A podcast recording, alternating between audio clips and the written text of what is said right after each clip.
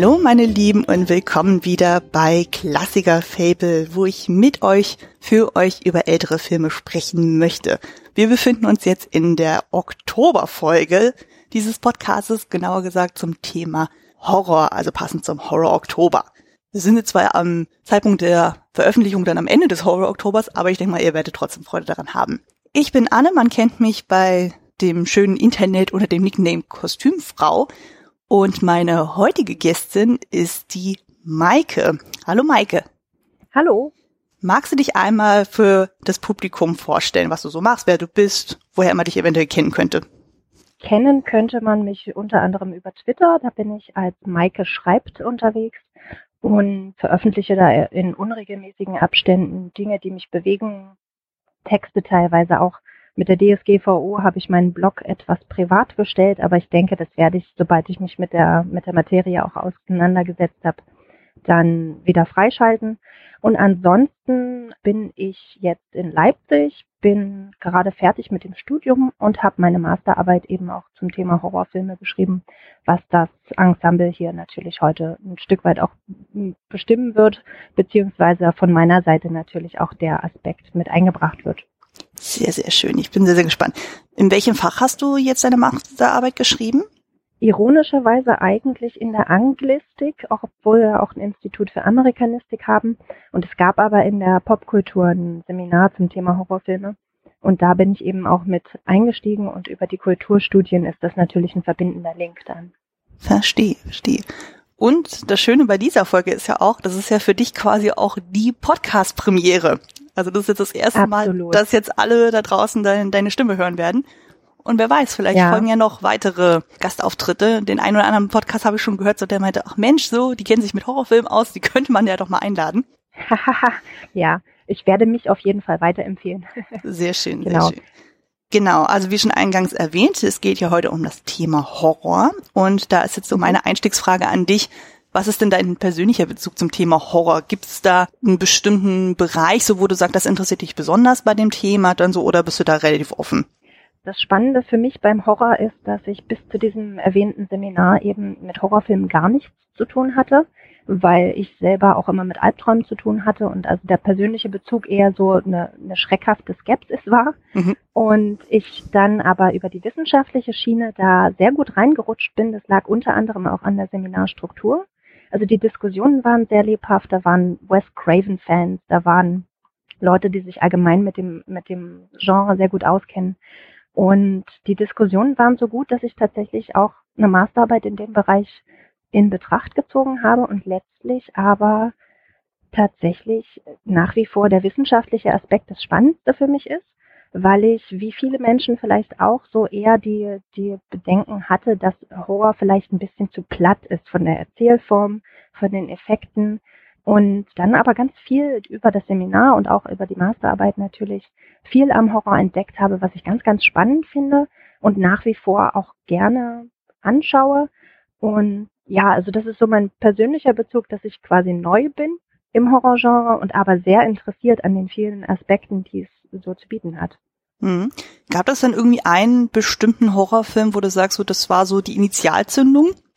Mhm direkt. Also wie gesagt, das ist halt über das Seminar gelaufen und über den Seminarverlauf. Mhm. Und der erste Film, den ich dann komplett angeschaut hatte, war die Neuauflage von Der Fliege von 1986. Oh, oh, der schöne Kronberg. so genau, genau, genau. Und das war quasi mein Einstiegshorrorfilm, beziehungsweise ich habe in Amerika damals einen gesehen. Ich war bei meiner Cousine zu Gast zum Geburtstag damals. Ich habe bei ihrem Onkel gewohnt und meiner Tante eben. Und ähm, das war 2007 und da ging es um Babysitter und ich war zu der Zeit selber noch Babysitter und dieser Babysitter ist eben irgendwo draußen in der nicht in der Wildnis, aber so im Wald und dann bekommt sie Anrufe von einem von einem schrägen Typen, der sie irgendwie ermorden möchte und dann versucht die Polizei eben herauszufinden, wo genau dieser Anrufer ist und dann ist er eben im Haus. Und das ist etwas, ich glaube, den Horrorfilm, ich glaube, ich habe zwei, drei Bilder aus diesem Film gesehen, weil ich den Rest der Zeit mit verschlossenen Augen da saß. Und wie gesagt, also Horror ist für mich neu. Und so initial muss ich aber auch sagen, finde ich die 80er Horrorklassiker eigentlich ganz hilfreich, weil unser Sehverhalten sich natürlich ein Stück weit geändert hat und ich vor den 80er-Filmen tatsächlich weniger Angst hatte. Also das war ein guter Einstieg in dem Sinne, auch mit der Fliege. Und da ich Jeff Goldblum einfach liebe, ist einfach dieser Film extrem gut gewesen. Sehr schön, sehr schön. Nee, ich kann mich so bei mir so weit erinnern, ich glaube so bei mir sie die Initialzündung war um die 2000er gewesen. Ich muss irgendwie 14 gewesen sein und da habe ich mit meinem mhm. Stiefvater zusammen Carrie und The Crow oh. gesehen. Das lief irgendwie in so einem Double-Feature dann im Fernsehen. Ja. Und da dachte ich schon so, wow, das ist schon ganz nice. Ja, nee, von, von Carrie habe ich nur die diversen Trailer gesehen und muss ganz ehrlich sagen, ich bin noch nicht ganz sicher, ob ich mir den noch anschaue, aber der Einstieg scheint mir da doch sehr heftig zu sein. Ja, also gerade so diese Szene in der Dusche, die ist schon ein bisschen heftig, ne? aber gerade so diese Auseinandersetzung mit diesem religiösen Fanatismus und dann halt so diese mhm halt dieses große Finale bei dem Abschlussball, das ist schon ziemlich gut gemacht. Also ja. das kann ich auf jeden Fall empfehlen. Was mir halt so aufgefallen ist, ist so im Laufe der letzten Jahre, so habe ich ja doch ganz viel an Horror gesehen, also gerade so diese Klassiker-Horror. Und mhm. wo ich dann auch gemerkt habe, so das sind so Themen, die mich am ehesten interessieren, das sind tatsächlich eher diese psychologischen Horror, so Haunted House-Geschichten. Also mit Splatter ja. oder sowas kann man mich total jagen. Also sowas wie Saw und Texas Chainsaw Massacre muss ich gar nicht gucken. Also das ist mir dann doch zu viel des Guten.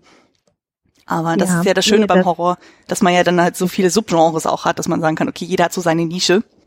Ja, also ich muss auch sagen, sowas wie Body Horror oder Torture Porn, wo man dann eben auch merkt, dass sich Porno und Horror eben doch überschneiden als Genres auch, ist nicht meins. Ist definitiv nicht meins. Also das geht mir viel zu nahe, das, das kann ich gar nicht angucken. Mhm. Ja, bin ich völlig bei dir. Also es ist einfach dann doch zu viel des Guten. Aber gut, jede das seine. Ja. Gut, dann wollte ich mal sagen, wir steigen mal in das Thema der Folge ein und wir sprechen heute über den Film Poltergeist.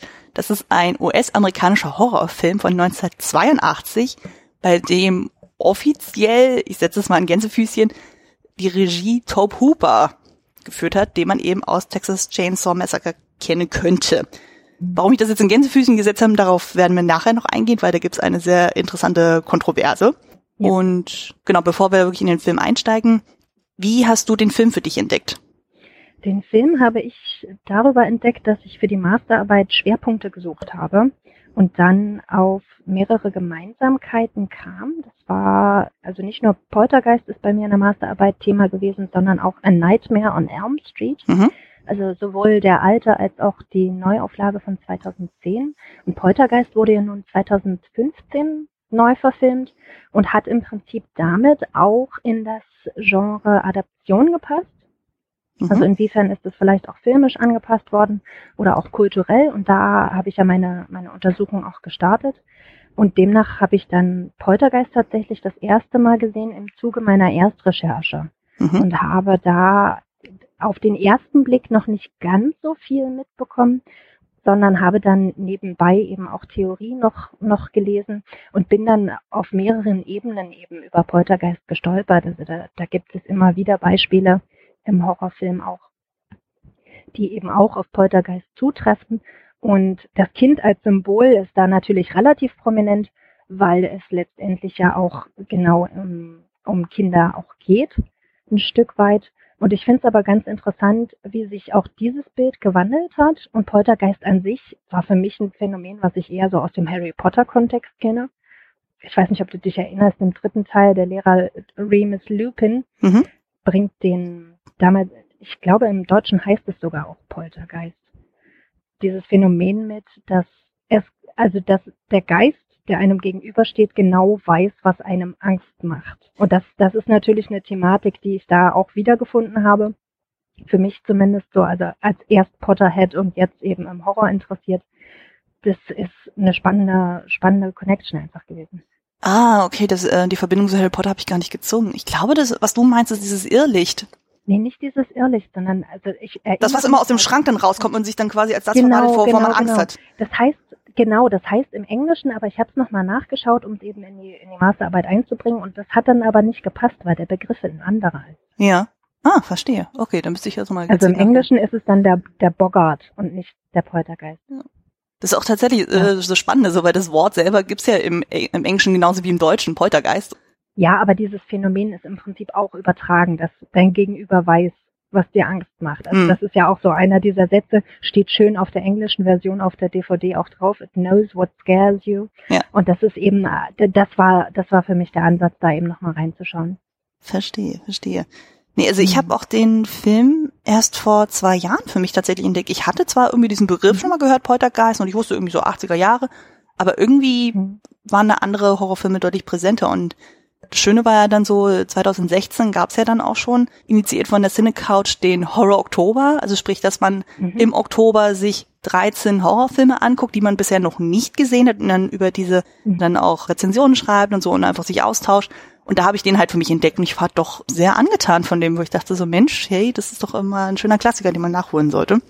Naja, und seitdem habe ich den jetzt auch ein paar Mal gesehen und halte den für nach vor immer noch gut. Gut, dann würde ich mal sagen, bevor du den Inhalt zusammenfassen darfst, mhm. hau mir einmal direkt eine Spoilerwarnung raus. Also alle, die den Film bis dato noch nicht gesehen haben, die sollten jetzt erstmal den Podcast beiseite legen, erstmal den Film gucken und dann wieder zurückkommen. Aber so wie ich das jetzt aktuell in der Twitter-Timeline mitkriege, holen den gerade sehr viele Leute nach. Das ist sehr praktisch. So, dann würde ich mal sagen, du darfst den Inhalt zusammenfassen. Wie gesagt, du darfst spoilern, kannst die Langversion machen, du kannst die Kurzversion machen. Das überlasse ich, ich jetzt dir. es kurz zu halten, okay. genau. Wir begegnen einer Familie von Vater, Mutter, drei Kindern und einem Hund. Der Hund ist für mich deshalb so, so präsent, weil er die Familienmitglieder nacheinander abläuft und wir im Prinzip den, den ersten Eindruck des Hauses bekommen. Und nach Sendeschluss im Fernseher erscheint ein, dieses Sendeschlussbild, was viele noch als Ameisenkrieg vielleicht auch kennen, und in diesem Flimmern scheint etwas mehr zu stecken, als das jüngste Kind des Hauses eine, einen Dialog anfängt mit diesem, wie es im Englischen so schön heißt, Frizzy Screen, also diesem, diesem Wackelbild. Und nach und nach passieren Dinge im Haus, die sich nicht richtig erklären lassen, die etwas merkwürdig wirken und erstmal harmlos scheinen und dann aber tatsächlich die Familie ein Stück weit angreifen.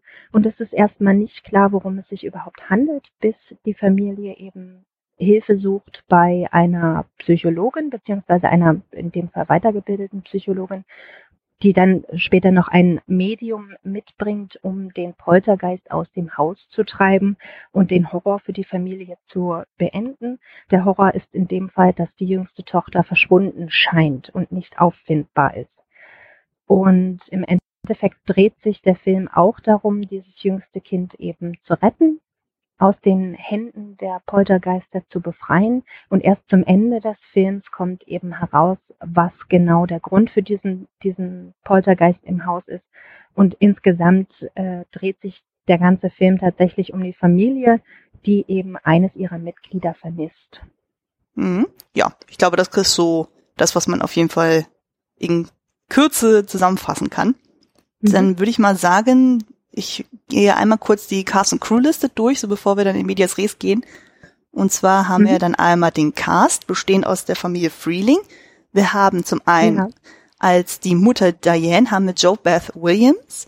Als den Vater Stephen haben wir Craig T. Nelson. Die jüngste Tochter Carol Ann wird gespielt von Heather O'Rourke. Der Sohn mhm. Robbie wird gespielt von Oliver Robbins. Und die älteste Tochter Dana wird gespielt von Dominique Dunn. Ich hoffe, man spricht sie so richtig aus. Dann haben wir ja das Wissenschaftlerteam, bestehen aus Dr. Lash, gespielt von Beatrice Strait, Ryan, gespielt von Richard Lawson und Marty, gespielt von Martin Casella. Und finally haben wir ja dann unser Medium, nämlich die Rolle der Tangine Barons, gespielt von Zelda Rubinstein. Und zur Crew lässt sich so in Kürze sagen, wir haben einmal in der Regie Tobe Hooper, die Story stammt von Steven Spielberg. Der hat auch das Drehbuch geschrieben, zusammen mit Michael Grace und Mark Victor. Er war auch in der Produktion beteiligt, zusammen mit Frank Marshall. Die visuellen Effekte, die hier hervorzuheben sind, sind von Richard Edlund, Michael Wood und Bruce Nicholson. Und die Musik ist von Jerry Goldsmith. Für die, die ihn nicht zuordnen können, der hat zum Beispiel die Musik geschrieben zu Das Omen, Star Trek der Film und Mulan, den Disney-Film. Ach, Echt? Ja, wusste ich in dem Zeitpunkt auch noch nicht. Das war sehr spannend. Und das ist tatsächlich der einigen ja. der wenige Fälle, wo Spielberg mal nicht mit John Williams gearbeitet hat. Dann würde ich mal sagen, wir gehen mal in die Produktionsgeschichte des Films. Also auf jeden Fall Ui. ein sehr, sehr spannendes Kapitel da ist. Also du darfst mich da gerne ergänzen, wenn dir da irgendwas mhm. einfällt. Also das Spannende ist ja eben so, Steven Spielberg hat ja das Drehbuch geschrieben.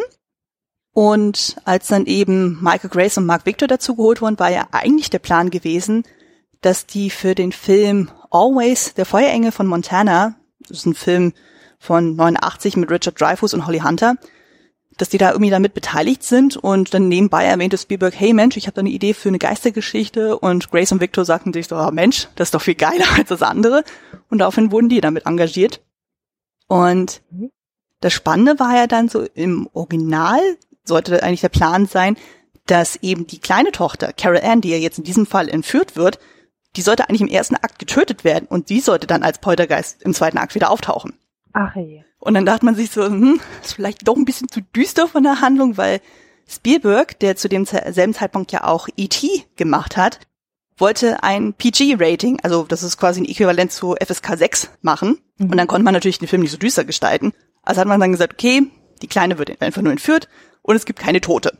Das einzige Tote in diesem Film ist ein Vogel. Ja. Und der Vogel. Oh. Ja, Tweety, der nachher dann von Goldfischen ersetzt wird. Das ist auch total schräg. Und mhm. genau, Spielberg hat dann auch da was sehr Interessantes mit eingebaut. Und zwar hat er quasi Ängste aus seiner eigenen Kindheit mit eingebaut. Eben die Angst vor mhm. Clowns, dann dieses Thema so ein gruseliger Baum vor dem Fenster, was ja doch sehr eindrucksvoll dann auch so in dem Film gezeigt wird. Weil, also mhm. ich denke mal so, jeder so, der irgendwie mit sowas dann konfrontiert wurde als Kind, so, der wird es auf jeden Fall nachvollziehen können. Und genau, also es ging ja dann darum, so eben Spielberg war ja halt auch Produzent und irgendwann kam ja das Thema Regie.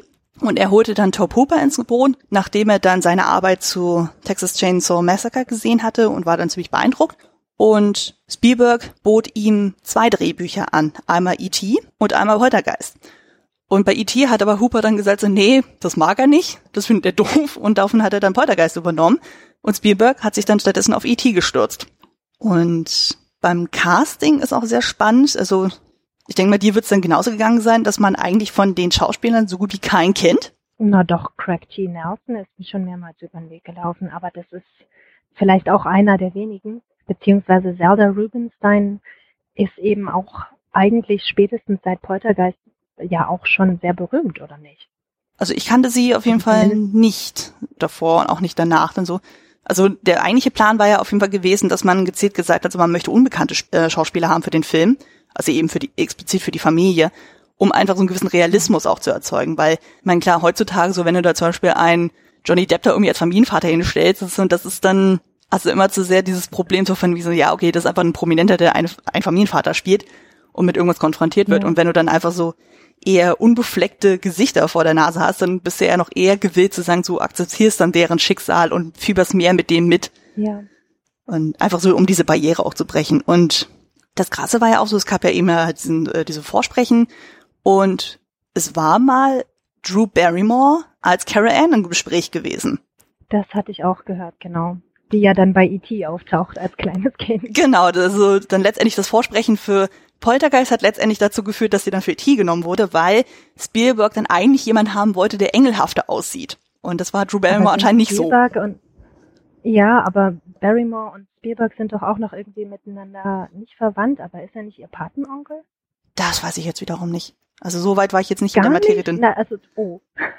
nee, ich würde nämlich sagen, ich würde nämlich sagen, dass das auch dazu geführt hat, dass dass sie für E.T. dann engagiert wurde. Ah, okay. Weil Spielberg da ja maßgeblich auch was mit zu sagen hatte. Ja.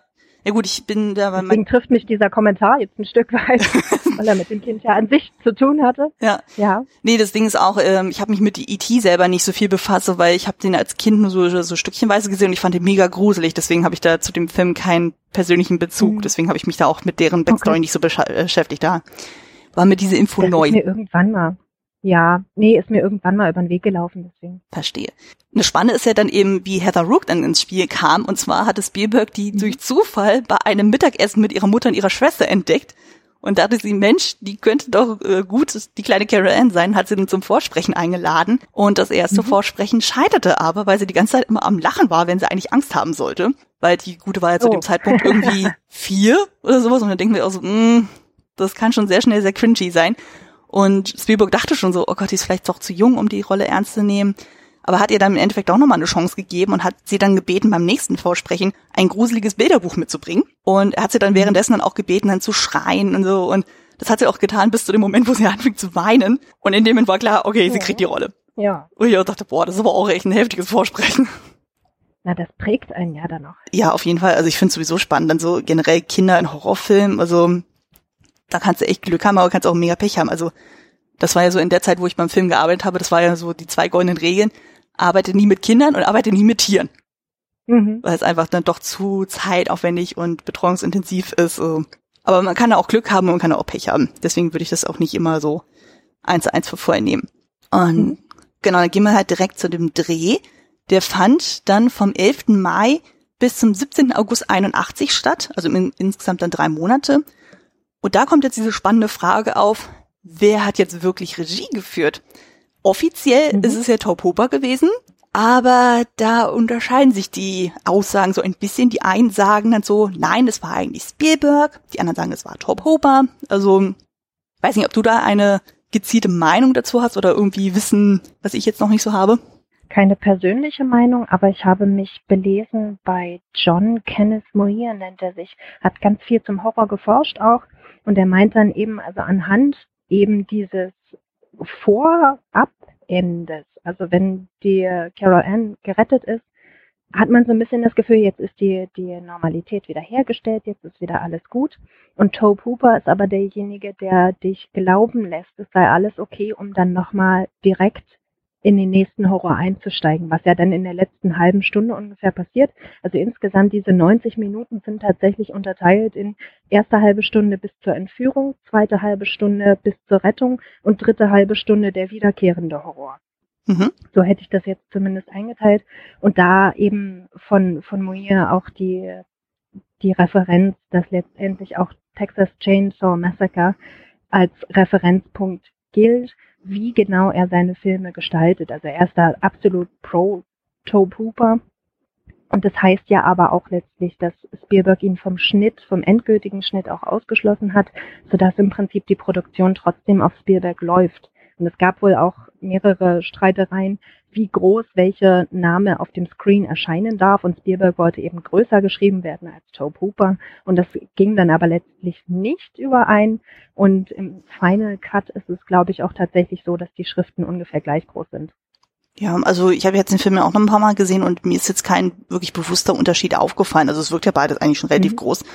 Aber das ist halt total spannend, so weil dann zum Beispiel die Zelda Rubinstein, also die ja das Medium spielt, sozusagen, die ist ja tatsächlich eher pro Spielberg, weil die war ja im Endeffekt ja nach sechs Tagen fertig abgedreht. Und alle Szenen, die mit ihr waren, sind komplett nur von Spielberg betreut worden. Okay. Und da war sie natürlich dann so der Meinung, so, ja, im Grunde genommen war er dann der, Haupt, äh, ähm, der Hauptträger, weil, wie war ihre Meinung so? Das war irgendwie ziemlich radikal, so von wegen so, ja, Top Hooper, der kann auch nicht mal irgendwie in Straßenverkehr äh, dirigieren. Da denkst du auch so, wow, also die hat echt keine gute Meinung von ihm. Also ich weiß nicht, was ihr da über die Leber gelaufen ist, ja. aber naja, es, das Krasse war ja doch eben so, weil dieser diese Diskussion hat sich dann so, schon während des Drehs dann irgendwie etabliert, dass dann irgendwann die Directors Guild of America eingeschaltet wurde, die diesen Fall untersuchen sollte.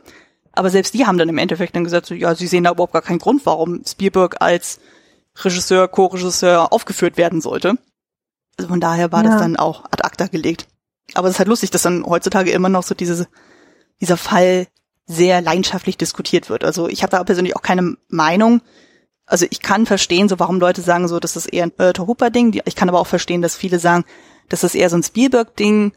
Also gerade eben von diesem eher, ja, was heißt friedlichen Ende, aber zumindest so einfach so diese Idylle von wegen, dass da keiner stirbt und so und dass es doch alles eher familientauglicher ist kann ich das auf jeden Fall nachvollziehen. Na, das zum einen und andererseits ist natürlich die Ausgangssituation eine ähnliche wie bei E.T. und ich denke, das ist der Punkt, an dem viele dann auf Spielberg auch verweisen. Mhm. Allerdings, radfahrende Kinder sind jetzt nicht gleich E.T.-Äquivalente. Abgesehen davon, dass es im Prinzip die Fahrradfahrenden Kinder am Anfang keine weitere Rolle spielen. Mhm. Es kommt das nicht äh, sowieso auch bei Stephen Kings S auch davor? Oder verwechsel ich das gerade? Den Kenne ich leider nicht. Ah, okay. Da kann ich nicht mitreden. Okay, nee, genau. ich hatte irgendwie so ein dunkles so ein Bild vor Augen, so wo ich dachte, kommt das nicht da auch in irgendeiner Form vor, aber.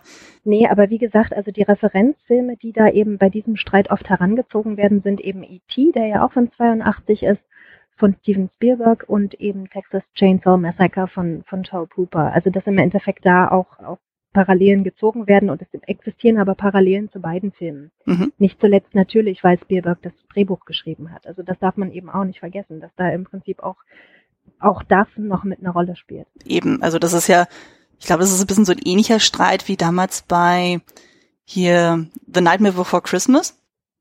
Die Grundidee mhm. war ja eigentlich von Tim Burton, aber die Regie hat dann letztendlich Henry Selick geführt. Aber ganz viele sagen dann einfach so, nee, das ist ein Tim Burton-Film, obwohl eigentlich äh, Selick ja dann so der maßgebliche Regisseur ist. Ähm, mhm. Das war so der erste Nightmare Fall, on, Genau, Nightmare Before Christmas ist für mich absoluter Tim Burton-Film, aber das ist eben, ja, da, da sind andere Filme natürlich auch mit, mit prägend gewesen, um das spätestens nachträglich noch so, so mit einzubrennen. Ja. Genau, dann gehen wir mal weiter in die Drehgeschichte. Das fand ich zum Beispiel auch sehr spannend. So, es ist ja manchmal sehr lustig, dann so, das kenne ich ja aus meiner Filmerfahrung. Man dreht ja nicht chronologisch, man springt dann so je nachdem so, wie das Set ist oder wie dann die Schauspieler Zeit haben, so dreht man eine bestimmte Szene als erstes und das als letztes. Die Szene, wo Diane, also die Mutter, am Schlafzimmer vorbeigeht von den Kindern und dann diese Tür versucht zu öffnen und dann einfach so ein richtig heftiger, lauter Schrei kommt und sie dann völlig auf verzweifelt ist von wegen, so mhm. Gottes Willen, Gottes Willen. Das war die erste Szene, die gedreht wurde. Und die Szene dann, wo dann der eine aus diesem Wissenschaftsteam, Marty, in der Küche ist und dann in dieses Badezimmer rennt und dann anfängt, dieses Gesicht sich zu zerfetzen. Oh, dieser Body Horror. Genau, mhm. das ist die letzte Szene, die gedreht wurde. Aha, okay sind ja kein leichter Einstieg und kein leichter Ausstieg. Nee, nicht wirklich. Und das Lustige ist halt, die Hände, die man in dieser Body Horror Szene sieht, das sind die von Spielberg. Oh. Das ist total abgefahren. Also es gibt tatsächlich ein Foto davon. Du hast ja dann quasi so diesen äh, diesen Oberkörper, diesen Torso dann eben mit dem Kopf von Marty, so der ja. halt so mit dem Kopf. Und Spielberg saß quasi da drunter und hat immer die Hände hochgehalten und hat angefangen, dieses äh, Gesicht zu zerfetzen. Ach ey. Ja, also völlig abgedreht und also es sind sowieso unglaublich viele Kniffe in diesem Dreh gemacht worden, wo man sich auch manchmal denkt so, wow, das ist schon echt abgefahren. Allein diese Szene in der Küche, das ist so ziemlich noch am Anfang des Films, wo dann auf einmal Besteck verbogen wird, Gläser zerspringen, Stühle hin und her rücken. Und dann gibt's ja irgendwann diesen One-Take, wo dann die Mutter in der Küche ist, zusammen mit Carol Ann, und dann die Stühle erstmal so auseinander sind. Sie dreht sich nach rechts um, beugt sich runter, um irgendwas zu holen, dreht sich dann wieder nach links rum und auf einmal sind die ganzen Stühle aufgetürmt. Ja. Und das haben die tatsächlich in einem Take gemacht. Also die haben dann einfach gezielt dann Crewmitglieder um dieses Set dann gestellt. Die haben dann relativ ja. schnell einfach die, die einzelnen Stühle weggenommen und haben dann quasi eine vorinstallierte Stuhlpyramide dann draufgestellt. Wow. Na, da ist doch neulich über Twitter auch ein Video kursiert, wie gedreht wird und was dahinter alles passiert. Also im Prinzip von oben ein Raum gefilmt wird, wie in dem Raum rotiert wird, auch von der Staff und wie eigentlich nebenbei noch gefilmt wird. Also das ist ja unfassbar. Ja. Also ja, also der Aufwand, der da auch hinter einer einzigen Szene steckt, ist ja Wahnsinn. Das kann man sich als, als Kinogänger jetzt nicht unbedingt vorstellen. Aber wie viel Liebe zum Detail da eigentlich auch drin steckt. Besonders bei Poltergeist jetzt eben auch. Auf jeden Fall. Also das sind einfach so viele, also ich liebe ja sowieso diese handgemachten Effekte, das ist total abgefahren. Oder auch hier dieses, äh, was ich anfangs schon meinte, diese Szene in der Küche, wo ja Marty dann anfängt, sich mhm. das Gesicht zu zerfetzen und davor ist er ja eigentlich ja dort, um sich Essen zu holen. Und dann siehst du ja irgendwann dieses Steak, was dann anfängt vor sich hin zu krabbeln. Ja. Und das ist tatsächlich ein echtes Steak, äh, was einfach von unter der Theke mit Drähten navigiert wurde. Also es war gerade, äh, du hast ja dann diese Fliesen auf der Theke und da, dazwischen ja. war so ein Schlitz und dann stand einfach einfach ja. unten einer und hat dann immer mit so einem Draht dann so diese Raupenbewegungen dann animiert, wo du auch denkst so, boah, das für so eine Miniszene so ein Riesenaufwand, das ist so abgefahren. Na, und so ein Riesenaufwand und andererseits aber tatsächliches Handwerk, wenn du so möchtest. Ja, ne? auf jeden also, Fall. Also, dass da einfach auch tatsächlich Menschen dran beteiligt sind und nicht ich sag mal, heute wird es, wird ja viel am Computer gemacht. Ja, das stimmt. das hast du da eben nicht, sondern da hast du, hast du tatsächlich noch Menschen dahinter. Ja. Also einer meiner Lieblingseffekte ist ja zum Beispiel dann am gegen Ende, wo sie ja dann diese Rettungsaktionen machen, also sprich, wo es ja darum geht, dann im Kinderzimmer durch dieses Portal zu gehen und dann im Wohnzimmer dann wieder rauszukommen. Mhm. Und du siehst ja dann diese richtig krassen Flackerlichter. Und das haben ja. sie mit, mit, äh, mit Hilfe eines Aquariums gemacht, was einfach vor einem Scheinwerfer gestellt wurde. Ah und dann einfach mit dem Ventilator so drüber geblasen wurde, dass dann die Oberfläche sich bewegt und dadurch entsteht dann dieser Flackereffekt. Aha. Wow. Dachte ich auch so, das ist ja so geil. so, so, das ist so simpel, aber irgendwie macht es total Sinn. Dann, oder auch zum Beispiel, diese ganzen Geistererscheinungen, also sowohl die, die als auch die Treppe runtergehen, als auch dann am Ende dieser, ich nenne es jetzt mal mhm. Geisterhund, der vor dem Kinderzimmer dann steht, das haben die unter Wasser gedreht und dadurch bewegen sich ja die Haare so merkwürdig unnatürlich. Ja. Ich dachte, ja. das macht auf jeden Fall Sinn und ich liebe ja auch so diesen Geisterhund-Look.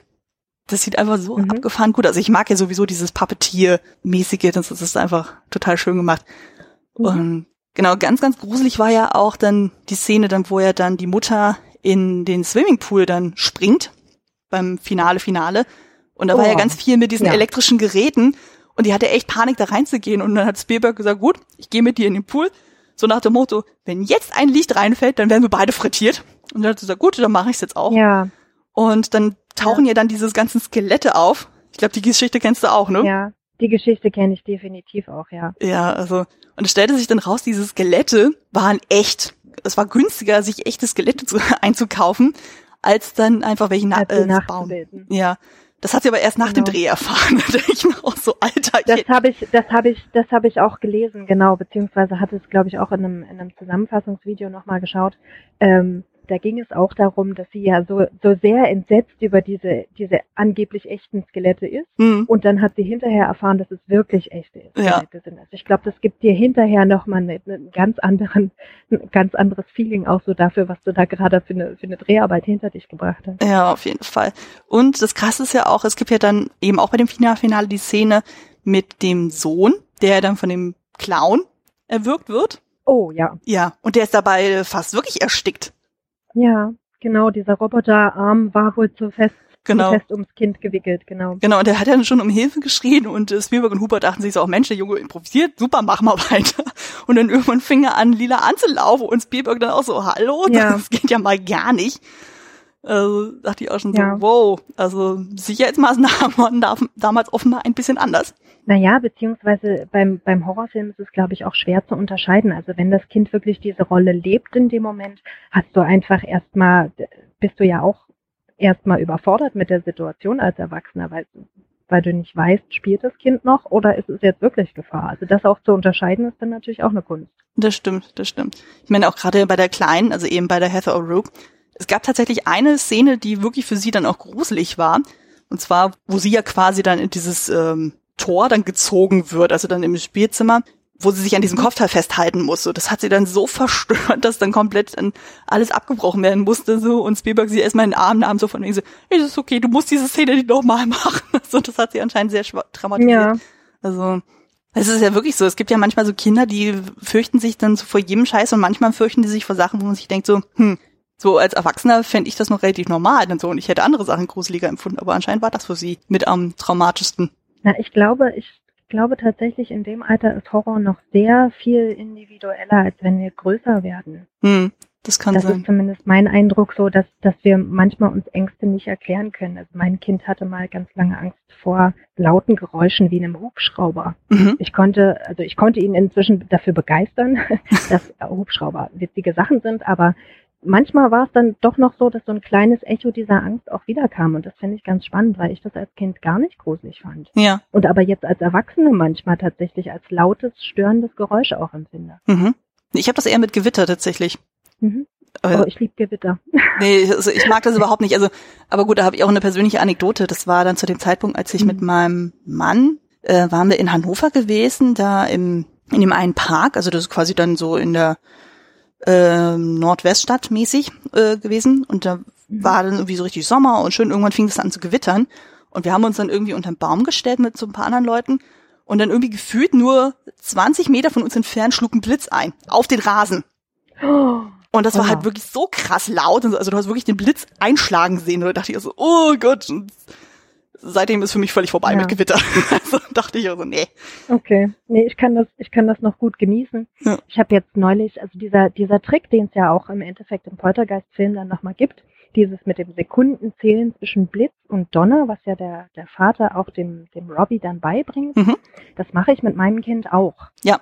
Also wir setzen uns dann hin, wir gucken uns das Gewitter an, also ich begleite das quasi dann auch, damit eben diese Angst gar nicht erst zu groß werden kann. Ja. Das ist auch eine der wenigen Dinge, die ich im Physikunterricht tatsächlich gelernt habe. Das war, glaube ich, siebte Klasse, wo irgendwie gesagt wurde, ich glaube so pro Sekunde, die man abzählt, sind es ungefähr drei Kilometer, die äh, das Gewitter entfernt sind. Mhm. Dachte genau. mir so, ja gut, das klingt relativ vernünftig. Und dann klar, wenn du dann irgendwie fünf Sekunden zählst, dann weißt du, dann sind es mindestens 15 Kilometer weg. Alles gut. Ja. Nee, aber ja. ich glaube auch, das ist tatsächlich eine gute Methode, um halt wirklich die Kinder zu beruhigen.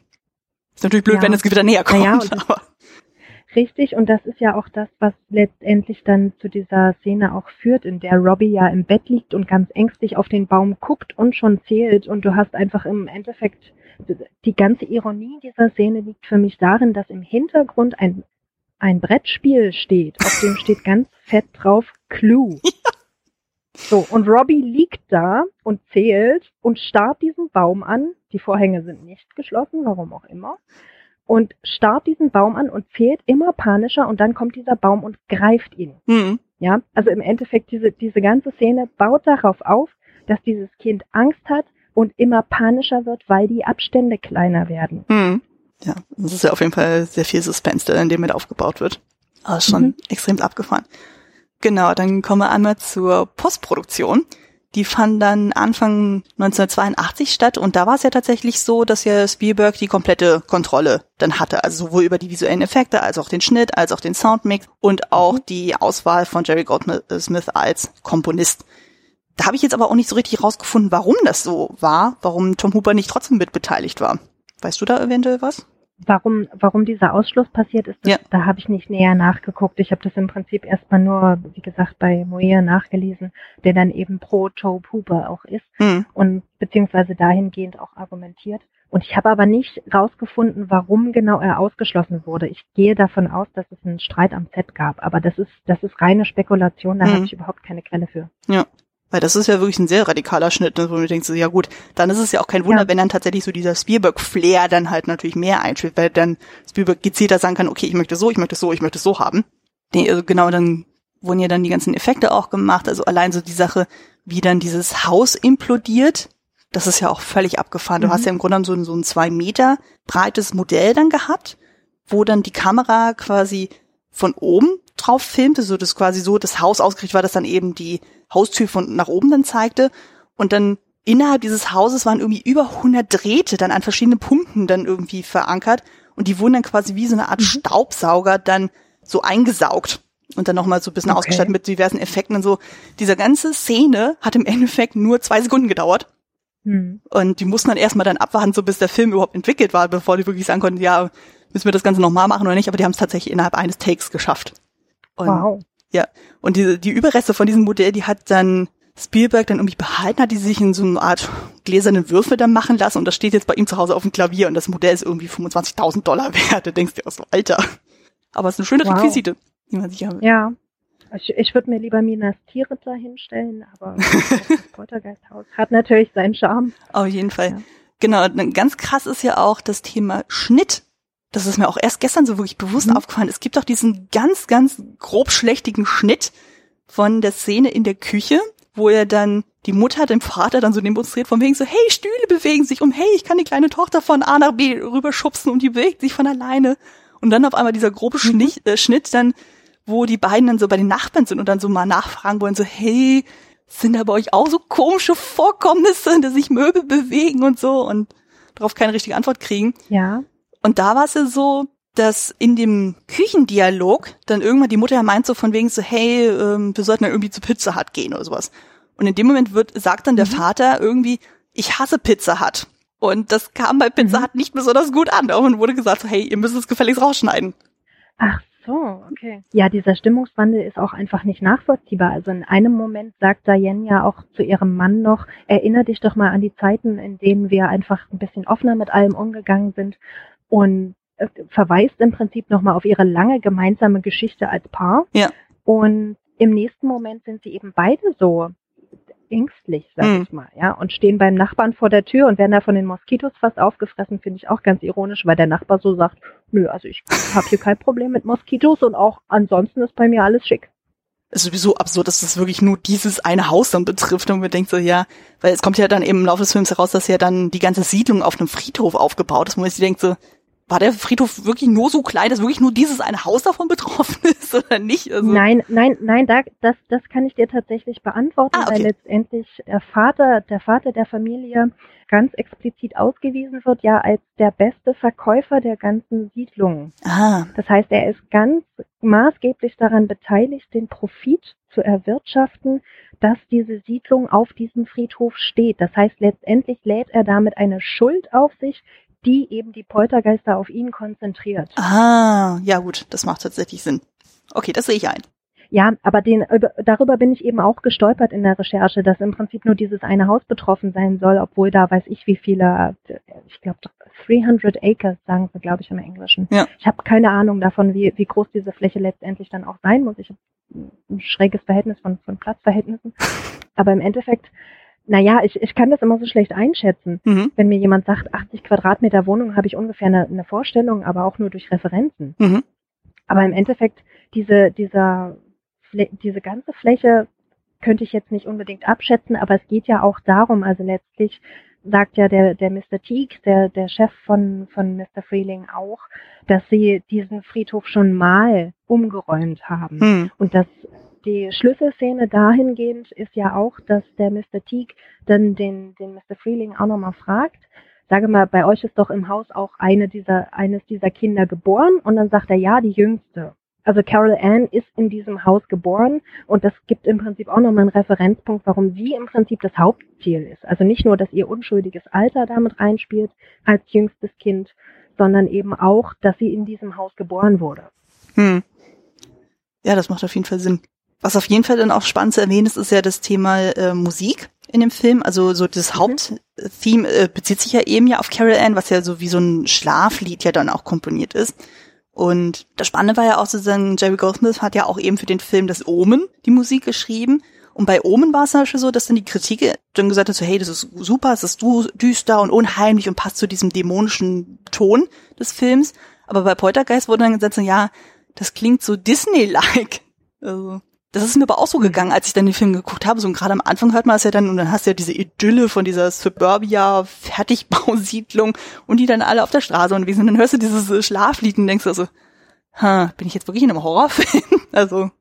Naja, aber im Endeffekt, also Schlaflieder als Horrorfilm-Element sind gar nicht so ungewöhnlich. Ja, ja, ich kenne das auch ja so. Auch dieses, also Ne, genau.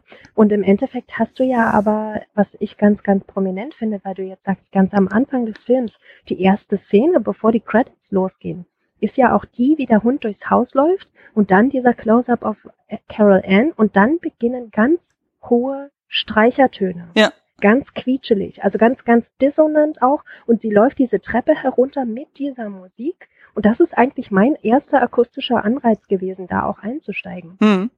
Deswegen, also im Endeffekt mit den Credits beginnt diese Happy Family Musik. Ja, am Anfang ist es ja zum Beispiel auch so, du hast ja dann erstmal, du hörst ja erstmal nur die ähm, amerikanische Nationalhymne, weil ja dann erstmal dieses etabliert wird von ja. wegen, okay, du hast dann Sendeschluss und das ist ja dann, also ich kenne das zum Beispiel nur hier in Deutschland beim Deutschlandfunk, dass dann immer Punkt Mitternacht immer die deutsche Nationalhymne gespielt wird. Und das ist anscheinend in Amerika so, dass man halt am, ja, muss man reinhören, das ist halt faszinierend. Ähm, ich weiß es auch nur, weil mein Mann halt äh, Deutschlandfunk gehört äh, und Genau, also bei dem Fernseher ist es ja dann so, du hast ja dann erstmal, du siehst ja erstmal gar nicht, sondern du hörst erstmal diese amerikanische Hymne so und dann siehst du ja so irgendwie den Titel ja. und dann kommt ja dann erstmal diese Überblendung von wegen, okay, wir sitzen vor einem Fernseher. Und dann wird dann erst so dieses Setup dann klar. Ja, na, das, dieser, dieses raus, rauszoomen, genau. Also genau. du hast ja am Anfang ein ganz unscharfes Bild, genau. Mhm. Ja. Und dann eben aber auch wieder ein Kriegsdenkmal als, ich sag mal, Nationalreferenz. Ja.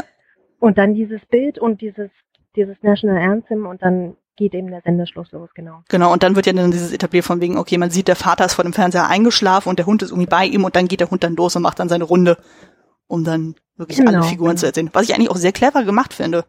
Also, dass man wirklich sehr schnell klar ist, okay, mhm. das ist das Setup, wir haben diese Szenerie, wir haben die Figuren, damit ist alles dann gesetzt. Genau. Dann gehen wir mal zum Release des Films. Also sprich, dann, wir haben ja dann die Produktion abgeschlossen und dann ging es ja darum so, okay, wie wird dieser Film nach außen vermarktet? Und ursprünglich sollte der Film ein R-Rating bekommen, also sprich ein Äquivalent zu FSK 16 oder halt in Amerika ist es ja FSK 17. Und Spielberg hat aber gesagt, nein, das will ich nicht, weil ich will dann das zusammen mit E.T. dann zeigen und hat dann ein PG eingesetzt, Das Problem war halt nämlich dieses PG-13, das kam erst später. Das wurde erst tatsächlich im Juli 84 aufgrund von Spielberg dann eingeführt. Mhm. Also, weil, stell dir mal vor, also ich meine, das ist ja dieses PG, das ist ja quasi FSK 6. Ich würde diesen Film nie im Leben einem Sechsjährigen zeigen. Nein, definitiv nicht. Also da sind ja doch so ein paar Szenen, wo man sich denkt so, wow, also allein, was wir ja schon gesagt haben, diese Body-Horror-Szene dann im, in diesem Kämmerchen mit Marty, das geht ja mal gar nicht. Also die ja. finde ich ja schon als Erwachsene mega creepy. Das ist, äh, das ist aber etwas, wo ich auch sagen muss, da würde ich tatsächlich mal einlenken und sagen, also das, wo mehr Raum ist. Wie gesagt, also ich finde, finde bei Kindern ist der, der Horror noch sehr viel individueller. Ja. Da kannst du gar nicht vorher abschätzen, was die Kinder alles, alles gruselig finden. Mhm. Also dieser Clown, wie gesagt, wenn da der Blitz draufkommt und dieses, diese Grimasse da im Prinzip erscheint, hast du ja letztendlich auch schon so einen Schreckmoment. Ja. Aber dieses mit dem Clown, so, das ist anscheinend so ein amerikanisches Phänomen, habe ich das Gefühl. Das scheint da eher so ein Trope zu sein bei Horrorfilmen. Bedingt. Ich habe genau, ja, ich hatte mal ein Interview gesehen mit dem Regisseur des, der Adaption von 2015, der eben auch Poltergeist äh, verfilmt hat. Mhm. Und da wurde eben auch gefragt, was genau Clowns eigentlich so schrecklich macht. Und dann sagte er, der Original Poltergeist hat dafür gesorgt, dass Clowns schrecklich sind. Also genau diese Szene eigentlich. Ah. Wenn man dann bedenkt, dass auch es ja mit in diese Zeit fällt, ja. beziehungsweise kurz nachher, glaube ich, auch veröffentlicht wurde, haben wir ja nochmal eine, eine Verstärkung dieses Effekts. Verstehe. Und also der, der Regisseur des, des Remakes ist im Prinzip auch der Meinung, dass es dass Poltergeist maßgeblich dafür gesorgt hat, dass wir vor Clowns überhaupt Angst haben. Okay. Ja, er begründet das ganz schön. Er sagte so, nichts macht uns misstrauischer als eine konstant fröhliche Person. Mhm. Also er hat das richtig so, richtig so begründet und sagt so, also wir, wir können dieses, er nennt es ever smiling face. Wir können das nicht nachvollziehen, warum jemand immer glücklich sein sollte. Und das, das macht diese Grimasse so, so unecht. Beziehungsweise es ist ja letztendlich auch eine Maske. Ja. Ja. Also wir haben ja im Prinzip kein, kein echtes Gesicht, sondern eine, eine überzogene Darstellung vielleicht auch, also dieser besonders breite Mund, diese riesengroßen Augen, also das geht ja auch schon ein Stück weit in Richtung Neudarstellung eines Gesichts beziehungsweise verzerrte Darstellung eines Gesichts mhm. und dann dieses Lächeln dazu macht es eben furchtbar gruselig. Das ist seine Interpretation. Ich fand es ganz hilfreich, da mal reinzuschauen, weil letztendlich genau das eigentlich das ist, was mich tatsächlich auch misstrauisch macht, wenn jemand immer fröhlich ist. Mhm. Ja. Kann ich absolut nachvollziehen genau, spannend ist ja dann auf jeden Fall dann, dass die Premiere von Poltergeist ja dann am 4. Juni 82 stattfand und E.T. wurde exakt eine Woche später dann in die Kinos gejagt. Mhm. Und da haben ja dann auch die ganzen Newspaper dann auch gemeint, so, naja, im Grunde genommen ist es dann der Spielberg Summer, weil der einfach dann wirklich so sämtliche Kinos mhm. dann irgendwie dominiert hat. In Deutschland kam er dann tatsächlich am 23.09.82 raus. Und es stellte sich dann raus, der Film sollte dann Hoopers erfolgreichster Film sein seiner Karriere. Es war auch dann 82 der erfolgreichste Horrorfilm und zumindest der acht erfolgreichste in dem ganzen Jahr. Platz eins war dann tatsächlich E.T. Mhm. Und im Oktober 82 wurde er dann nochmal in die Kinos rausgebracht, dann so, um einfach dieses Halloween-Wochenende auszunutzen, was ja auch auf jeden Fall passt. Und Genau, der wurde von der Kritik dann ziemlich gut aufgenommen. Allerdings wurden dann so Vergleiche gezogen mit Filmen wie Amityville Horror von 1979. Also wo es ja auch quasi auch um so ein, so ein Geister-Setting dann geht, so um na, aber im Endeffekt so, sowohl dieser Film als auch Poltergeist so haben das trotzdem im Vergleich zu Filmen wie zum Beispiel Shining oder The Haunting nie diesen, nie dazu gebracht, dann so, so einen Klassikerstatus zu kriegen bei dem Thema Haunted House. Also dann, wenn man tatsächlich dann eben fragt dann so, okay, was ist so ein typischer Haunted House Film, dann so würden relativ viele eben The Shining nennen. Bin persönlich ja. nicht so ein Freund von dem Film, aber das ist eine andere Geschichte. Ja, aber das, das ist eben auch genau dieser maßgebliche Unterschied, den zum Beispiel Dr. Lash ja dann auch ähm, unterscheidet, beziehungsweise, ich weiß gar nicht, ist es Dr. Lash oder ist es Tangina, die im Prinzip nochmal mit drauf eingehen, dass im Prinzip dieser Poltergeist ja tatsächlich personengebunden ist, mehr oder weniger, und im Prinzip so ein, so ein temporäres Phänomen und so ein Haunted House, aber letztendlich bedeutet, dass dieser ganze Ort verflucht ist. Das ist ja in dem Fall nicht so. Also das sagt Dr. Lesch. wir ja schon von Genau, genau.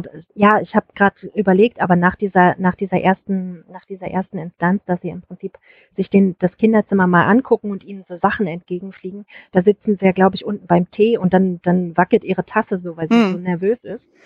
Und dann erzählt sie das auch nochmal. wo ja dann auch im Endeffekt die Eltern zu dem Schluss kommen. Also es könnte im Prinzip auch einfach wieder weggehen. Ja. Und sie aber im Prinzip diesen Grund noch nicht, nicht wissen, dass sie da auf einem Friedhof sitzen. Das stimmt. Genau, zum Thema Kritik dann noch so, der Film war ja auch tatsächlich für die Oscars nominiert. Also zumindest im Bereich bester Tonschnitt, mhm. beste visuelle Effekte und beste Filmmusik. Er hat alle drei gegen E.T. verloren. Mhm. Ja, das ist ein bisschen die Ironie. Aber es sollte einfach so sein. Und dann gab es ja, wie du auch schon ein paar Mal gesagt hast, es gab ja dann auch die Fortsetzung. Also es gab dann Poltergeist 2 1986 und es gab dann auch Poltergeist 3 88. Und dann gab es ja eben 2015 mhm. das Remake mit Sam Rockwell. Ich habe das selber nicht gesehen, hatte auch mhm. die Zeit dafür nicht mehr gehabt, so, aber da habe ich auch sehr gemischte Kritiken gehört. Das habe ich im Vorfeld gehört und das habe ich auch hinterher noch gehört und teilweise kann ich es gar nicht nachvollziehen, weil ich, wie gesagt, also ja, natürlich eigentlich auf einer anderen Schiene da gelandet bin im Horror, Horror-Genre, aber da eben auch direkte Vergleiche zwischen den Filmen doch als sehr fruchtbar empfinde. Also, dass da ein paar Überschreibungen eben passiert sind. Meine persönlichen Kritiken dazu sind jetzt natürlich irgendwo ein Stück weit auch, auch vorbelastet natürlich durch diese Sicht, die ich da angeschlagen habe. Aber im Endeffekt fand ich es viel spannender letztendlich, was auch so die, die Nachwirkungen des sogenannten Poltergeist-Fluches anbelangt. Und ich eigentlich darauf warte, dass sich das mit dem Remake bestätigt und das hat es aber bisher nicht. Ich weiß nicht, inwiefern du da auch informiert bist, dass die Heather O'Rourke beim Dreh vom dritten Poltergeist war es, glaube ich, ist im Alter von zwölf Jahren tatsächlich verstorben. Mhm. Und die Dominic Dunn wurde ja noch vor der Premiere des Films von ihrem Freund ermordet. Und ich glaube, es gab, gab noch ein paar, paar merkwürdige Begebenheiten zum Set oder beziehungsweise auch zur, zur Crew, die da eben auch eine Art, also was, was dann als Poltergeist-Fluch empfunden wurde, so nach dem Motto, man hat an diesem Set mitgearbeitet, man hat sich mitschuldig gemacht, also seine Hände dreckig gemacht, oder? Und das ist jetzt aber bei dem neuen Poltergeist natürlich nicht so.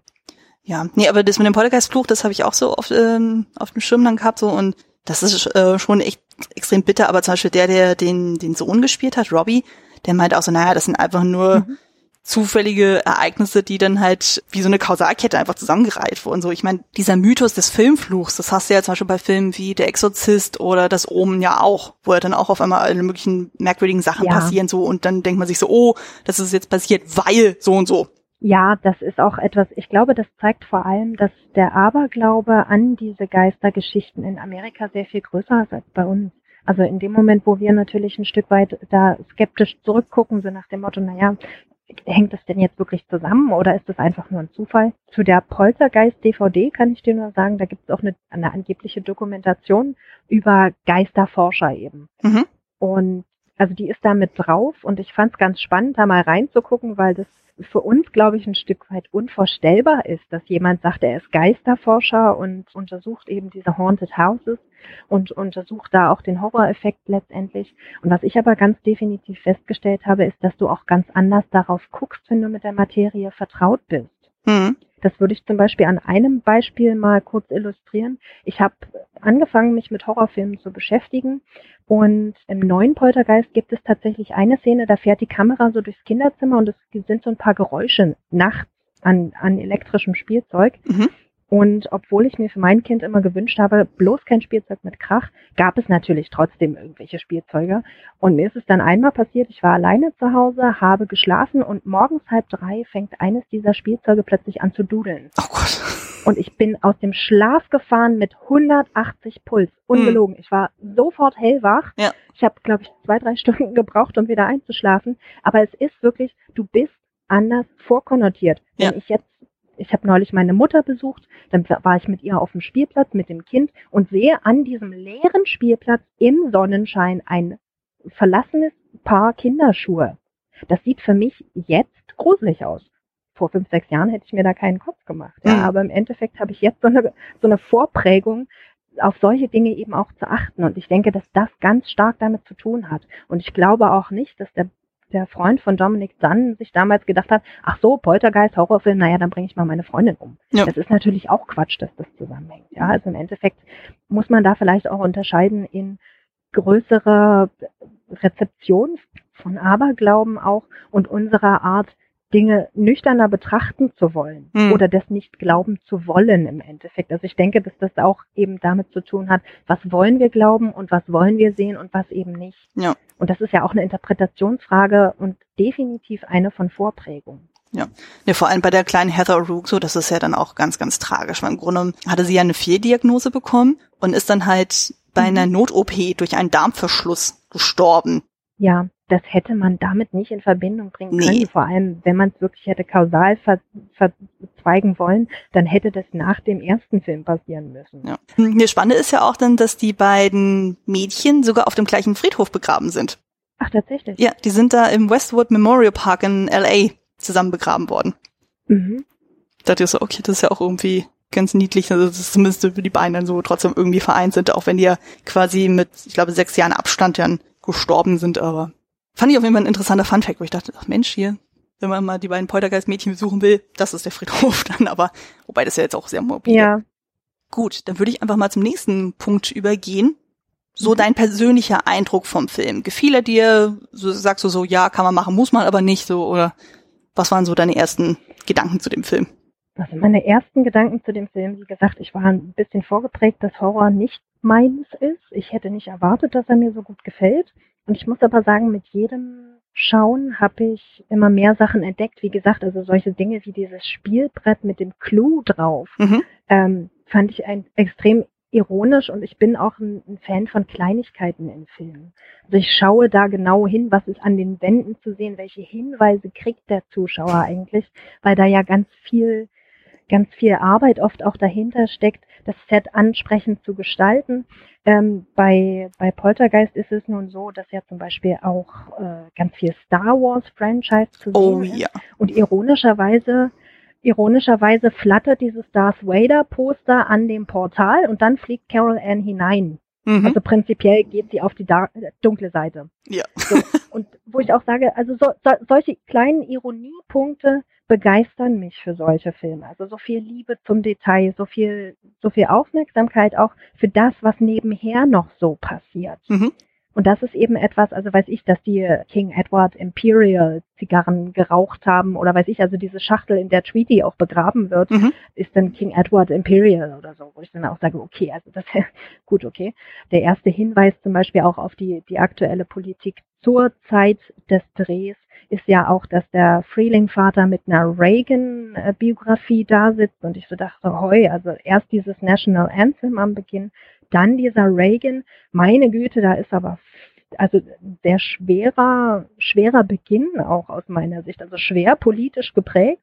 Und ja dann im Prinzip mit eben dieser Konzentration auf dieses eine Haus des besten Verkäufers der Siedlung ja auch schon ein Hinweis darauf, dass dieser amerikanische Traum von ich erarbeite mir meinen, meinen Wohlstand, ich, mein Haus, meine Straße, mein Block, habe mir das alles erarbeitet, dass das im Prinzip auf Kosten der Moral gegangen ist, weil sie letztendlich auf einem Friedhof wohnen, bei dem nur die Grabsteine versetzt wurden und die Rache dann dieser unruhigen Seelen sich genau auf dieses Haus konzentriert, weil der Freeling-Vater sich mit schuldig gemacht hat. Also da steckt einfach so viel drin im Hintergrund eigentlich, dass ich diesen Film so viel mehr genießen kann, als ich es ursprünglich erwartet hätte. Also ich bin im Nachhinein tatsächlich noch ein bisschen begeisterter als vorher. Sehr schön, sehr schön.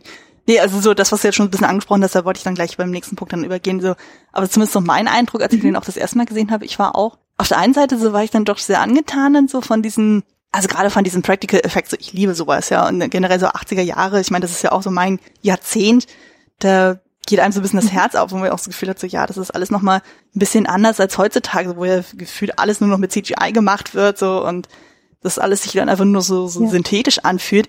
Und gleichzeitig hast du dann auch bei dem Film, so was ich auch sehr spannend fand, weil eben auch so wie die Familie dargestellt wird, weil die wirkt ja dann auf der einen Seite, was du schon sagtest, so dieses extrem konservative. Du hast dann eben eine Familie mit dem Haus, du hast einen gut verdienenden Vater, du hast die Mutter, die sich um die Kinder kümmert. Die Kinder sind eigentlich soweit auch alle ganz äh, nice. Und dann hast du dann diese Szene, wo ja dann Vater und Mutter dann im Schlafzimmer sind. Er liest dann diese Reagan-Biografie und gleichzeitig rauchen die dann Pott, also wo ich auch so dachte, ah, das ist ja auch irgendwie ein geiles Setup. Das fand Ja. ich auf jeden Fall sehr, sehr lustig. Also von daher habe ich den auch nicht als immer so so unglaublich krass schweren Horrorfilm wahrgenommen, sondern es ist immer, weil er immer wieder mit diesen Comedy-Elementen auch spielte oder allein so dieser Nachbarschaftsstreit Ja. und so, wo es darum ging, so, ja, ich will das gucken, aber ich will das gucken, aber Mit unsere Fernbedienungen funktionieren auf der gleichen Frequenz, also es ist so Ja. abgefahren. Also du hast da wirklich immer diesen krassen Bruch dann zwischen dieser skurrilen Alltagssituation und gleichzeitig hast du wirklich diese äh, Horrorschrecken, gerade gegen Ende, wo es ja wirklich dann Ja. In sich dann implodiert im wahrsten Sinne. Das fand ich auf Ja. jeden Fall sehr, sehr schön. Naja, oder auch in, in dieser Szene, in der sie eben das Pot auch rauchen, letztlich Ängste äußern, dass Carol Ann in diesen Pool fallen könnte, bevor überhaupt Wasser drin ist. Ja. Oder da auch über Schlafwandeln reden und da im Endeffekt da auch die Sorge auf dem jüngsten Kind natürlich liegt. Genau. Dann würde ich auch gerne dann eben zu auch einem wichtigen Kapitel dieses Podcasts dann übergehen, nämlich das Thema inhaltliche und visuelle Schwerpunkte. Also dieses Thema Ängste, was du jetzt schon angesprochen hast, das finde ich auf jeden Fall sehr, sehr wichtig, weil es geht ja ganz viel um das Thema Familienängste, Kinderängste, also sowas wie eben die Angst davor, ein Kind zu verlieren, sich im eigenen Haus nicht mehr sicher fühlen. Oder dann halt so in kleineren Dimensionen, das, was Sascha der Junge dann so durchmacht, eben die Angst vor diesem Baum, das Thema Gewitter, oder dann auch für die Kleinen, dann so für dieses nur bei Licht schlafen können, die Angst vor dieser Clownpuppe. Also damit spielt der Film ja auch unglaublich viel und intensiv, was wir auch schon so ein bisschen angesprochen hatten, also allein im Bezug zum Beispiel mit dem Clown. Ich meine, du hast ja selber auch ein Kind. Ja. Inwieweit kannst du dann so die Ängste dann so weit so nachvollziehen oder hast du das so selber so im Elterndasein so miterlebt oder würdest du sagen, so, naja, es ist jetzt eher so ein Bild, so was so in den 80ern war und heutzutage trifft das eigentlich überhaupt nicht mehr zu? Nee, also dahingehend muss ich sagen, habe ich den Film nicht zwangsläufig nur als Mutter geguckt, Mhm. sondern eben auch als, ich sag mal, ehemaliges Kind. Mhm. Und ich hatte so einen ähnlichen Baum vor dem Kinderzimmer, was mich am meisten geprägt hat. Und wir hatten auch nicht wirklich Vorhänge. Und meine Eltern haben nicht so richtig verstanden, warum ich da jetzt Vorhänge brauche, weil im Prinzip kein Haus gegenüber stand. Es konnte keiner reingucken und so weiter und so fort. Wir haben auch hoch genug gewohnt.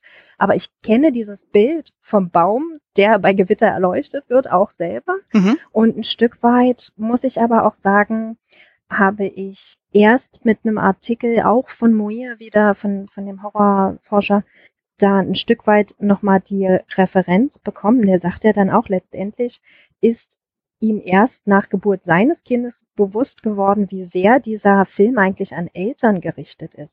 Weil es ja letztendlich auch um das Kind gar nicht so sehr geht. Also Carol Ann, das die, wenn man so möchte, das, das Hauptkind der Familie, ist ja ein Großteil der Zeit auch einfach abwesend. Es ist gar nicht da und trotzdem dreht sich alles darum. Also so dieses fehlende Kind, dieses unsichtbare Kind, das man ab und zu mal hört, aber auch nicht immer, ist eben auch wieder so ein Punkt. Also man hat so diese, diese, diese Vorstellung oder beziehungsweise dieses Zitat, Kinder sollte man sehen, aber nicht hören. Mhm. Und Poltergeist dreht das um. Du hörst das Kind, aber du siehst es nicht. Mhm. Und das ist ja nun schon einer der, der, der maßgeblichen Horrorpunkte, hätte ich jetzt gesagt, für, für Eltern allgemein auch. Also das Kind aus dem Blick zu verlieren und ihm nicht helfen zu können. Also auch so eine Hilflosigkeit damit, weil du nicht weißt, wo dein Kind ist. Mhm. Ja, also da könnte man äh, Referenzen ziehen zu Entführung oder sonst was. Also solche Ängste begleiten einen schon. Aber im Endeffekt hätte ich jetzt gesagt, persönlich habe ich diesen Film schon noch versucht, aus einer reserviert akademischen Perspektive zu gucken. Das gelingt natürlich nicht immer, Mhm. weil du anfängst mit den Figuren zu sympathisieren, weil du auch schaust, inwiefern ist es interessant, inwiefern kommst du da weiter. Und ich fand es aber ganz, ganz spannend, auch um, um das vielleicht nochmal mit einzubringen, dass der Vater der Familie die Altersangaben bei Dr. Leschia macht Mhm. und dann eben sagt, seine Frau ist 32 und seine älteste Tochter ist 16. Mhm. Und da habe ich gestutzt Ja. und habe gedacht, aha, okay, also indirekt geht es auch darum, die sind vielleicht Highschool-Sweethearts gewesen, ja. Ich fange ja dann immer an, mir, mir Gründe zu überlegen und im Endeffekt, also die sind schon Highschool-Sweethearts, es war vielleicht auch, auch Teenager-Schwangerschaft ein Thema, ja.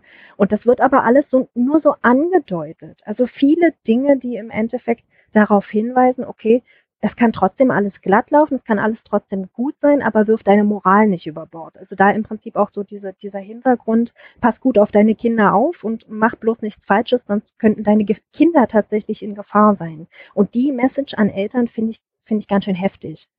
Weil das irgendwie natürlich auch ein Stück weit unter Druck setzt. So, du lässt sie einmal außer Sicht, weil du dich um zum Beispiel ein anderes Kind kümmerst, als Robbie von diesem Baum gekidnappt wird, laufen ja alle drei anderen Familienmitglieder raus und lassen Carol Ann alleine im Kinderzimmer zurück, Mhm. was ja dem Portal die Möglichkeit gibt, sie da einzusaugen. Ja. Letztendlich heißt das also, du äh, es hat fast ein bisschen was von, du kannst gar nicht auf alle Kinder gleich gut aufpassen und irgendwas wird immer passieren. Und auf der anderen Seite aber auch genau damit eine Angst bedienen, dass du eben vielleicht für deine Kinder nicht da sein kannst. Und auch dieses, dieses Monster, ich glaube, du hast es vorhin Geisterhund genannt, was dann die, die Kinderzimmertür bewacht, um, um Diane gar nicht reinzulassen. Mhm.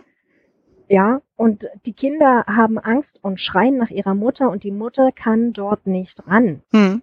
Das ist, glaube ich, auch einer der, der großen Horrorelemente, die die Eltern definitiv kennen. Also da ein Stück weit eine Barriere zwischen sich zu wissen und nicht helfen zu können. Also das, das spielt ganz dolle mit einer Hilflosigkeit. Hm. Ja, kann ich auf jeden Fall nachvollziehen. Wo du das Thema äh, Altersunterschied angesprochen hast, da habe ich jetzt auch durch Mhm. Zufall rausgefunden, es gibt ja dann zu dem Film ja auch quasi eine Romanadaption. Die wurde im Nachhinein dann Mhm. erst geschrieben, also nachdem der Film schon raus war. Und da wurde erklärt, dass Diane, also die Mutter, die zweite Ehefrau von dem Vater ist und die älteste Tochter gar nicht von ihr ist, sondern von der ersten Ehe. Weil dann Aha. eben dieses Thema Altersunterschied da ja anscheinend doch sehr schnell dann hochkam, so, Mhm. und dann die Leute sich dachten so, Moment mal, war sie jetzt quasi mit 15 schwanger und was und wie und überhaupt so, und das wurde dann quasi im Falle dieses Romans dann nochmal aufgegriffen, wo ich mir auch so denke, so, naja, mir ist schon aufgefallen, dass Vater und Mutter anscheinend altersmäßig doch ein bisschen auseinander liegen. Also sie wirkt ja doch nochmal zacken jünger als Ja. er, aber ich habe das nie damit in Verbindung gezogen. Mhm. Also ich hatte auch nicht das Gefühl gehabt, so dass die älteste Tochter Diane äh, dann irgendwie so als Stiefmutter dann irgendwie gesehen hat. Also es wird im Film nie großartig angedeutet. Nein, die haben ja auch diese eine, diese eine Szene, ist, da fangen sie an, den Umzugswagen einzuräumen.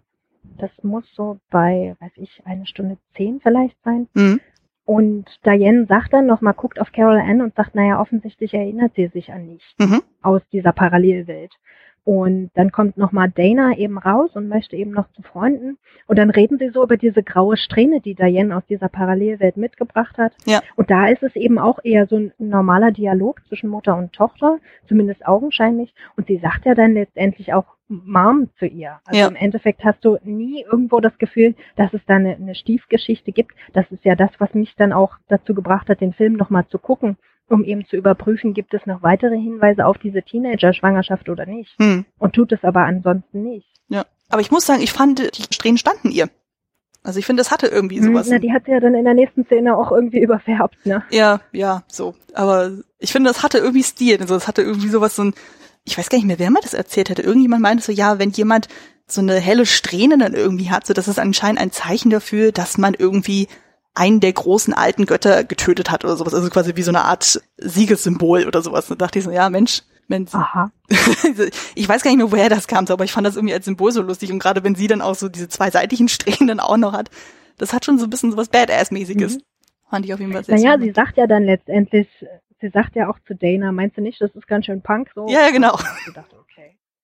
Versuch, versucht sie sich gerade an Jugendslang oder was, was, also das von meiner Mutter hätte ich sowas nicht erwartet. Ja. Deswegen komme ich vielleicht auch drauf, aber im Endeffekt so dieses, naja, okay. Ja, hätte man behalten können und dann entscheidet sie sich ja auch ein Stück weit dagegen. Ja, auf Mit. Anfang 30, wenn man das jetzt wirklich nochmal aufgreifen möchte. Hm. Genau, was wir auch ja eben schon angesprochen haben, ist dieses Thema Kapitalismus. Mhm. Also sprich ja so dieses so, ja, wir machen ja eben diese Neubausiedlung und wir expandieren das Ganze noch mehr und wir versetzen einfach den Friedhof so, scheißegal, was die alle wollen, so, ich auch so dachte, ja, also das ist ja wirklich so sehr in your face so von wegen so, ja, du kannst ja nicht einfach mal so einen Friedhof von, äh, die ganze Zeit immer hin und her sch- verschieben, so nur weil es dir in den Kram passt. Und was ja auch dann dem Chef von dem Vater ja auch so vorgeworfen wird, so von wegen so, so sie haben, sie haben nur die Grabsteine verlegt, so warum nicht die Gräber, warum, wieso? Und ich habe dann irgendwie gelesen, so Ja. das ist anscheinend in Amerika gar nicht so unüblich gewesen. Also es gab tatsächlich im 19. Jahrhundert schon mal so einen Fall, wo tatsächlich gesagt wurde, okay, die wollen dann irgendwie so eine Art, sowas ähnliches wie ein Central Park dann aufmachen so und dann wurde halt die Gemeinde dann dazu aufgefordert zu sagen, hey, wir müssen aber dazu den äh, Friedhof irgendwie umlagern. Ich glaube in Denver oder sowas war das dann. Ja. Fand ich dann auch auf jeden Fall spannend, weil ich hätte jetzt für mich jetzt auch gesagt, so, also, ich meine, ich bin jetzt nicht gläubig dann sozusagen, aber ich hätte jetzt auch gesagt, naja, es ist im Grunde genommen, sind sie einfach jetzt nur noch tote Körper, die einfach in irgendwelchen Särgen da liegen oder die in Asche, äh, in hier in diesen Ohren dann irgendwie sind. Ja, sozusagen, das ist ja eigentlich dann auch nur so ein biologischer Überrest sozusagen, aber allein so vom symbolischen Wert hätte ich jetzt auch gesagt, naja, es ist eigentlich auch ein bisschen, Ja. bisschen tricky, dann einfach nur zu sagen, so, ja, wir machen einfach hier alles platt und der Rest kann von mir so unter der Erde schmoren. Ja, wobei ich da auch zwei Anmerkungen tatsächlich hätte. Im Endeffekt sagt einmal der Mr. Teague, na ja, komm, es ist jetzt halt kein, kein ähm, Native American Burial Ground, sagt er, glaube ich.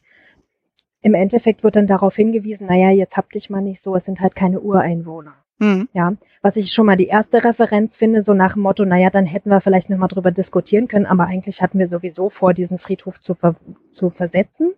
Mhm. Und andererseits, also ich bin, bin auch nicht gläubig, aber mich hat es damals ganz schön aus den Latschen gehoben. Ich komme nun aus der Niederlausitz und da ist ja Braunkohle schon noch eine Ressource, die eben immer noch abgebaut wird. Und da wurden eben teilweise auch sorbische Dörfer komplett versetzt. Und was mich eben, eben damals so aus den Angeln gehoben hat, war eben auch, wie sie eine ganze Kirche versetzt haben. Sie haben die Kirche auseinandergebaut und in einem neuen Dorf wieder aufgebaut. Mhm. Und ich dachte so, das ist doch aber, also das, das war etwas, was mich ganz schön geschockt hat, was jetzt im Prinzip noch eine aktuellere Referenz war und was im Prinzip auch im Endeffekt, wir sehen es ja jetzt auch wieder im Hambacher Forst, auch wieder so zum Kohleabbau, also zum, zum Profit, wird etwas weggesetzt, was du da vorher hattest Mhm. was natürlich ungeachtet der Bodenressource dort entstanden ist. Also du hast im Prinzip dieses ganze Dorf, was versetzt wird. Du hast Auszahlungen an sämtliche Bewohner, dass die sich woanders ihr Haus nochmal neu aufbauen können. Aber es ist im Grunde nicht das Gleiche. Und das ist, glaube ich, etwas, was ein Stück weit auch auf diesen Nostalgie-Gedanken hingeht und aber andererseits tatsächlich irgendwo was mit, mit, ja, einer Ort, einer, einem Ortsbezug auch zu tun hat, dass du eben mit diesem Ort, an dem die Kirche stand, heute nichts mehr anfangen kannst, weil da einfach, weiß ich, 100 Meter in die Tiefe gegraben wurde, um einen Braunkohleflet rauszuholen. Hm. Ja, es ist einfach so diese symbolische Aufladung. Also das hat mir ja zum Beispiel auch, was ich angenommen, ich würde jetzt zum Beispiel meinen Ehering verlieren und ich müsste den nochmal ersetzen. Das wäre einfach dann de facto nicht mehr das gleiche, weil das ist quasi nicht der Originalring, den man sich damals dann halt zusammen mit dem Partner ausgesucht hat, den man halt bei der Hochzeit getragen hat und seitdem immer getragen hat. Mhm. Es ist dann einfach Ja. dann quasi nicht der materielle Wert ersetzt wird, sondern der symbolische, der dann quasi so übergeschrieben wird und dann und das ist ja bei Orten Ja. genauso. Ja, richtig, richtig. Aber weil du gerade den Ehering ansprichst, ich saß mal in der Thomaskirche zum, zum Konzert und vorher wurde angesagt, wir haben hier einen Ehering gefunden. Sie können sich nachher ganz unauffällig vorne bei uns melden. Inschrift ist folgende und wurde kurz verlesen. Mhm. ja, nee, ist nicht das Gleiche. Und natürlich hat dieser symbolische Wert und auch so diese Örtlichkeit, das Zuhause, also im Endeffekt, Diane sagt es ja auch, wir haben uns das so hart erarbeitet. Mhm. Diese, diese Örtlichkeit, dieses Haus verlassen zu müssen, ist der erste Schritt. Aber im Prinzip sich klar zu machen, das ist quasi das erste Familienzuhause oder so, oder eben auch das jüngste Kind ist dort geboren im Haus. Ja? Ja. Also wenn wir es wirklich nochmal darauf münzen wollen, im Endeffekt dieser Ort hat für die Familie mindestens die Geburt des jüngsten Kindes erlebt. Ja. Also im Endeffekt ist es ja auch ein Stück Familiengeschichte und so. Also jeder, der mit der Familie schon mal umgezogen ist nach Geburt eines Kindes oder so, hat ja im Prinzip sowas auch schon erlebt. Und das ist natürlich, also so die Prägung dieses Zuhauses soll ja eigentlich der sogenannte Safe Space sein. Mhm. Wenn ich meine Tür zumache, erwarte ich, dass die Leute draußen bleiben, die ich nicht drin haben möchte. Ja, Ja. Also das hat ja auch so diese, diese geschlossene Einheit von eben Familienhaus und eben auch diese Sicherheit, die offensichtlich im eigenen Garten schon endet, wenn man jetzt den Pool nochmal mit, mit als Referenz angeben möchte. Aber im Prinzip so diese, diese ganze Gefährlichkeit der Außenwelt kommt plötzlich ins Innere. Mhm. Und das ist ja eben auch so dieses, du meinst, du bist sicher, aber im Endeffekt verbindest du das auch mit diesem Ort aufgrund deiner bisherigen Sicherheit dort. Ja, das stimmt. Ne, also zum Beispiel jetzt ähm, für mich jetzt gesprochen dann so, also ich habe jetzt zum Beispiel diese Hausverbundenheit nicht so, weil ich einfach in meinem Leben sehr, sehr, sehr, sehr, sehr häufig umgezogen bin. Also allein jetzt der letzte hier nach Berlin war jetzt mein 14. Und da fehlt mir natürlich einfach so Hey, ich bin bei. Ja? Ja, nee, ich habe auch nur festgestellt, ich bin definitiv auch schon, ich bin bei einem Umschnitt, Umzugsschnitt von zweieinhalb Jahren. Also Ja. ich glaube, ich bin auch schon zehn, elf Mal umgezogen. Ja. Ja, ja, das kommt hin. Ja, aber es ist einfach auch aufgrund der Lebensumstände so, dass man dann einfach häufiger dann doch mal wechseln muss oder nicht und so. Aber ich habe trotzdem tatsächlich, was zumindest bei mir der Fall ist, ist dann halt, dass gewisse Orte einfach mit Erinnerungen verknüpft sind. Also ich kann sogar explizit dann sagen, okay, was ist, ich versuche mich an irgendeinen Sachverhalt zu erinnern, dann denke ich mir so, okay, der in der Zeitraum, dann haben wir da und da und da gewohnt. Also das kann ich dann relativ genau dann differenzieren, Ja. dass ich dann äh, explizit unterscheiden kann, hey, den Zeitpunkt haben wir in Hessen gewohnt, in den Zeitpunkt haben wir in Schleswig-Holstein gewohnt, in dem Moment war ich schon in Niedersachsen. Also dadurch habe ich dann für mich dann Mhm. eher ein geschulteres Erinnerungsvermögen, wo ich dann gezielter sagen kann, ich kann das wirklich eingrenzen. Weil viele, die dann wirklich in Ja. einem Ort geboren sind, zur Schule gegangen sind und dann vielleicht irgendwann mal weggegangen sind, um zu studieren oder Ausbildung zu machen, die haben dann quasi ein Zeitfenster von 20 Jahren und die können das wahrscheinlich gar nicht mehr so krass differenzieren. Das weiß ich auch nicht unbedingt. Mir geht's nur so. Also ich bin in Rostock geboren und aber in der Niederlausitz aufgewachsen. Ja. Und Rostock habe ich aktiv nicht mehr unbedingt in Erinnerung. Aber wenn ich da heute in die Straßenbahn reingehe und dieses, diese, diesen Geruch aufnehme, quasi, das ist ja oft auch mit Gerüchen verbunden, Mhm. ähm, das Erinnerungsvermögen, und diesen Geruch aus der Rostocker Straßenbahn rieche, weiß ich ganz genau, ich bin zu Hause. Und das ist total schräg, weil ich zwischendrin mal irgendwann irgendwann mal 13 Jahre eben nicht oben war und dann das erste Mal wieder Straßenbahn gefahren bin und es war, als wäre keine Zeit vergangen. So in, in dem Moment wusste ich ganz genau, wo ich bin. Das ist total schräg.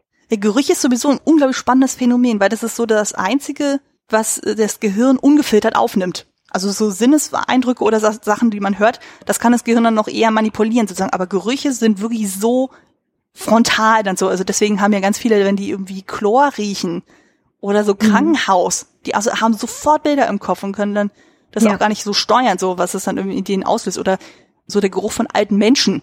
Das ist ja auch irgendwie sehr, Ja. sehr markant. Ich hatte zwar schon eine Professorin im Studium, die hatte ein ganz, ganz bestimmtes Parfum. Kein, Mhm. kein schlimmes, aber es war halt wirklich ein sehr markantes. Und du hast dann sofort gemerkt, so wenn du in den, in den Trakt irgendwie gelaufen bist und so und du hast diesen Geruch wahrgenommen, so wusstest du, aha, die Professorin war da. Ja, na so geht's mir mit dem Parfum meiner ehemaligen Englischlehrerin. Wenn ich das heute in der Stadt noch rieche, drehe ich mich auch immer noch mal um. Geht überhaupt nicht, weil sie in einer völlig anderen Stadt lebt, ja. Aber das, das äh, Gerüche sind da definitiv ganz, ganz krass. Das ist auf jeden Fall ein unglaublich spannendes Feld. Was ich gerne nochmal ansprechen möchte, ist dieses Thema äh, Poltergeist und der Unterschied zu Ja. Spuk. Weil so wie ich Ja. das jetzt verstanden habe, hat mir auch so soweit schon angegriffen äh, oder aufgegriffen, dass Poltergeist immer an Personen gebunden sind und Spuk an Mhm. einem Ort. Und die gehen ja, Ja. erst davon aus, dass es ein Poltergeist ist, aber eben durch diese Verknüpfung, hey, das Haus ist auf einem Friedhof, ist es doch eigentlich eher ein Spuk, oder? Das ist die große Frage und ich denke, darauf gibt es keine eindeutige Antwort, weil du letztendlich so oder so argumentieren kannst. Da gibt es ja mehrere Wege. Ja. Ich denke definitiv, dass es durch den Friedhof einerseits schon eine Vorbelastung gibt der Örtlichkeit Mhm. und dadurch, dass sich aber, wie gesagt, der Freeling-Vater so schuldig gemacht hat an diesen Profiten, sage ich mal, also dass er davon profitiert, Unmoralisches getan zu haben, ist es eben auch schon sehr personenbezogen, beziehungsweise bezieht sich eben auf einen Ort unter vielen. Hm. Also letztendlich die anderen Mieter haben diese Häuser gekauft und haben im Prinzip zu dem Profit beigetragen, sind aber nicht so direkt schuldig, sonst hätten sie vielleicht auch was abbekommen. Hm. Ja, weil so die meisten Sachen äh, äh, passieren ja erst dann oder fangen ja dann an, so wo ja der Vater eigentlich mehr oder minder tagsüber unterwegs ist. Also es kriegt ja vor allem ja dann die Ja. Mutter mit, sei es in der Küche oder sonst irgendwo. Deswegen war ich dann auch immer eher so drauf getrimmt von wegen, okay, das ist tatsächlich einfach das Haus und jetzt nicht unbedingt eine Ja. Person. Das ist richtig. Und auf der anderen Seite muss ich aber auch sagen, fände ich es ja eigentlich viel spannender, nochmal die Frage zu stellen, warum ist Mr. Teague so völlig unbeteiligt? Hm. Wenn er der Chef der Firma ist, warum hat er nicht genau solche Phänomene auch? Warum wundert ihn irgendwas?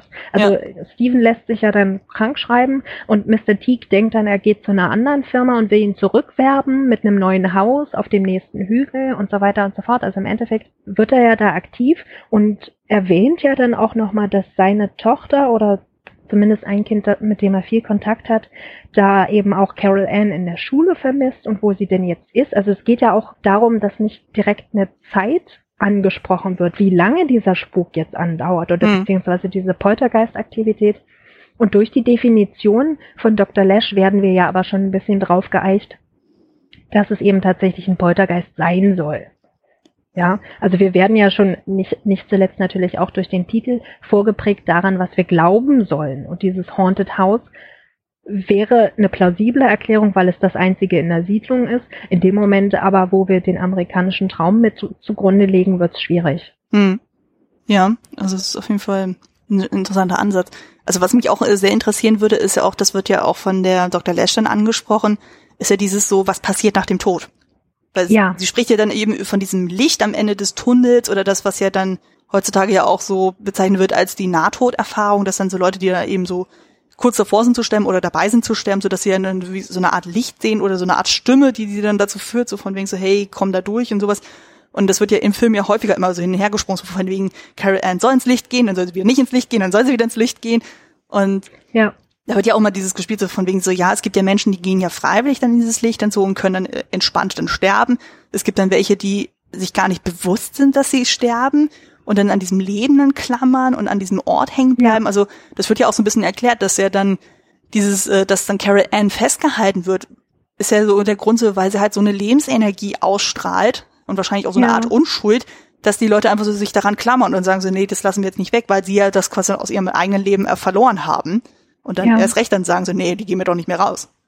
Na, was ich ganz besonders an Dr. Lesch an dieser Szene eben auch finde, ist, dass sie sagt, manche Leute glauben das. Also sie spricht nicht von sich direkt. Ja. Sie, sie steigt nicht ein in, in Vorbehalt, sage ich mal, und sagt, so ist es richtig und so nicht, sondern sie, sie eröffnet im Prinzip diese Möglichkeit dieses, ich sag jetzt mal, dieser Zwischenwelt, die sie dann Robbie eben auch erklärt.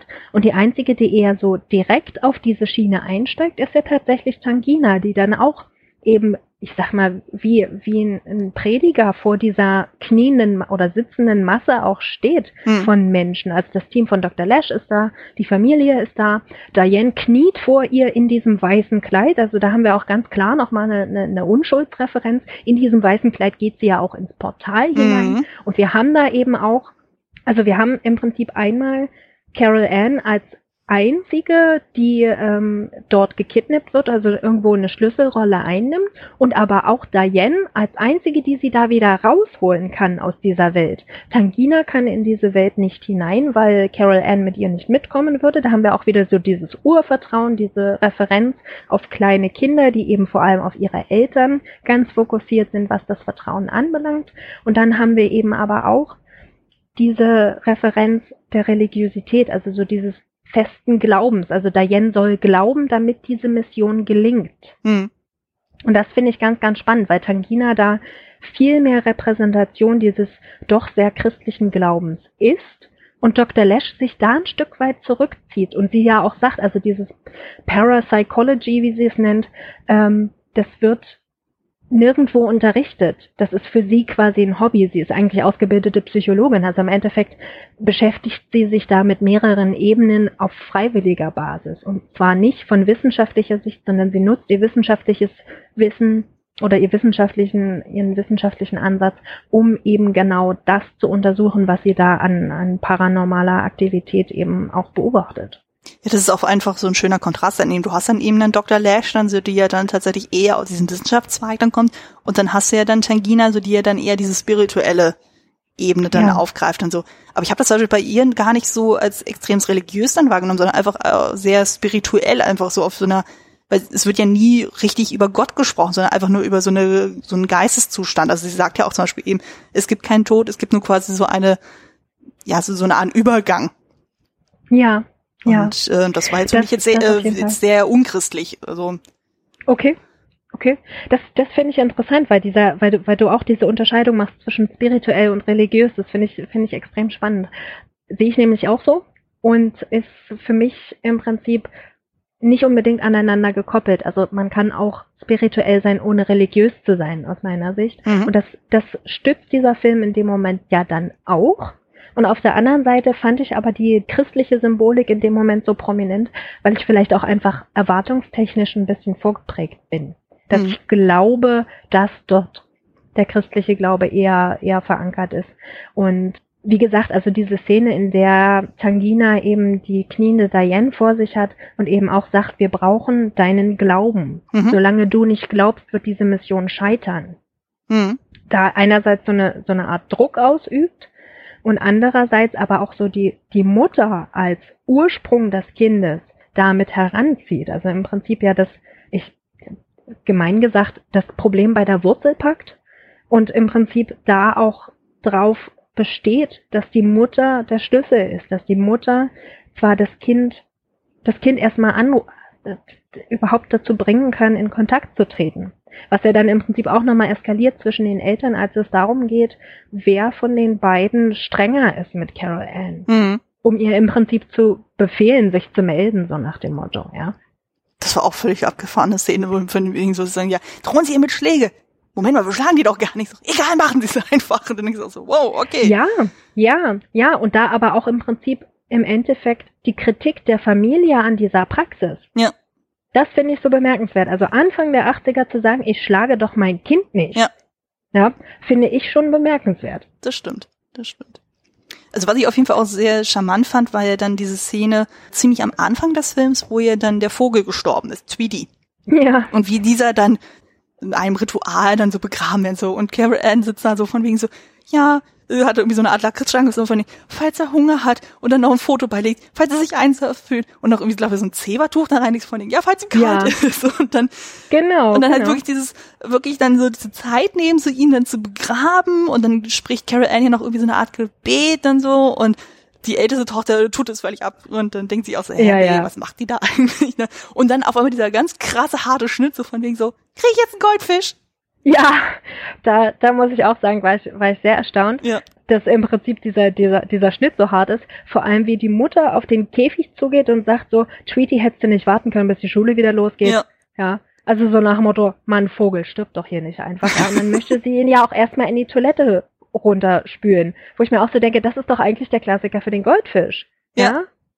Das stimmt. Und das ist eben etwas, wo ich, wo ich so sage, also das Klassiker in dem, in, in dem Sinne natürlich so dieses Klischee, so nach dem Motto, ich möchte meinen Goldfisch nicht mehr, ich, ich äh, spüre den in die Toilette runter oder so, ja. Hm. Und die Mutter möchte so den Vogel entsorgen, obwohl es irgendwie hundert andere Wege gegeben hätte. Ja. Was ja aber auch zu dem Effekt führt, dass Carol Ann das überhaupt mitbekommt und sich dieses Begräbnis auch einfordert. Hm. Und da eben auch nochmal, siehst du auch nochmal den Kontrast natürlich zwischen den Geschwistern, dass, da, äh, dass Dana dann auch so sagt, ja, meine Güte, was ist denn jetzt schon wieder los, ja? Hm. Und Robbie klettert halt im Baum, aber Carol Ann möchte jetzt diesen Vogel begraben wissen.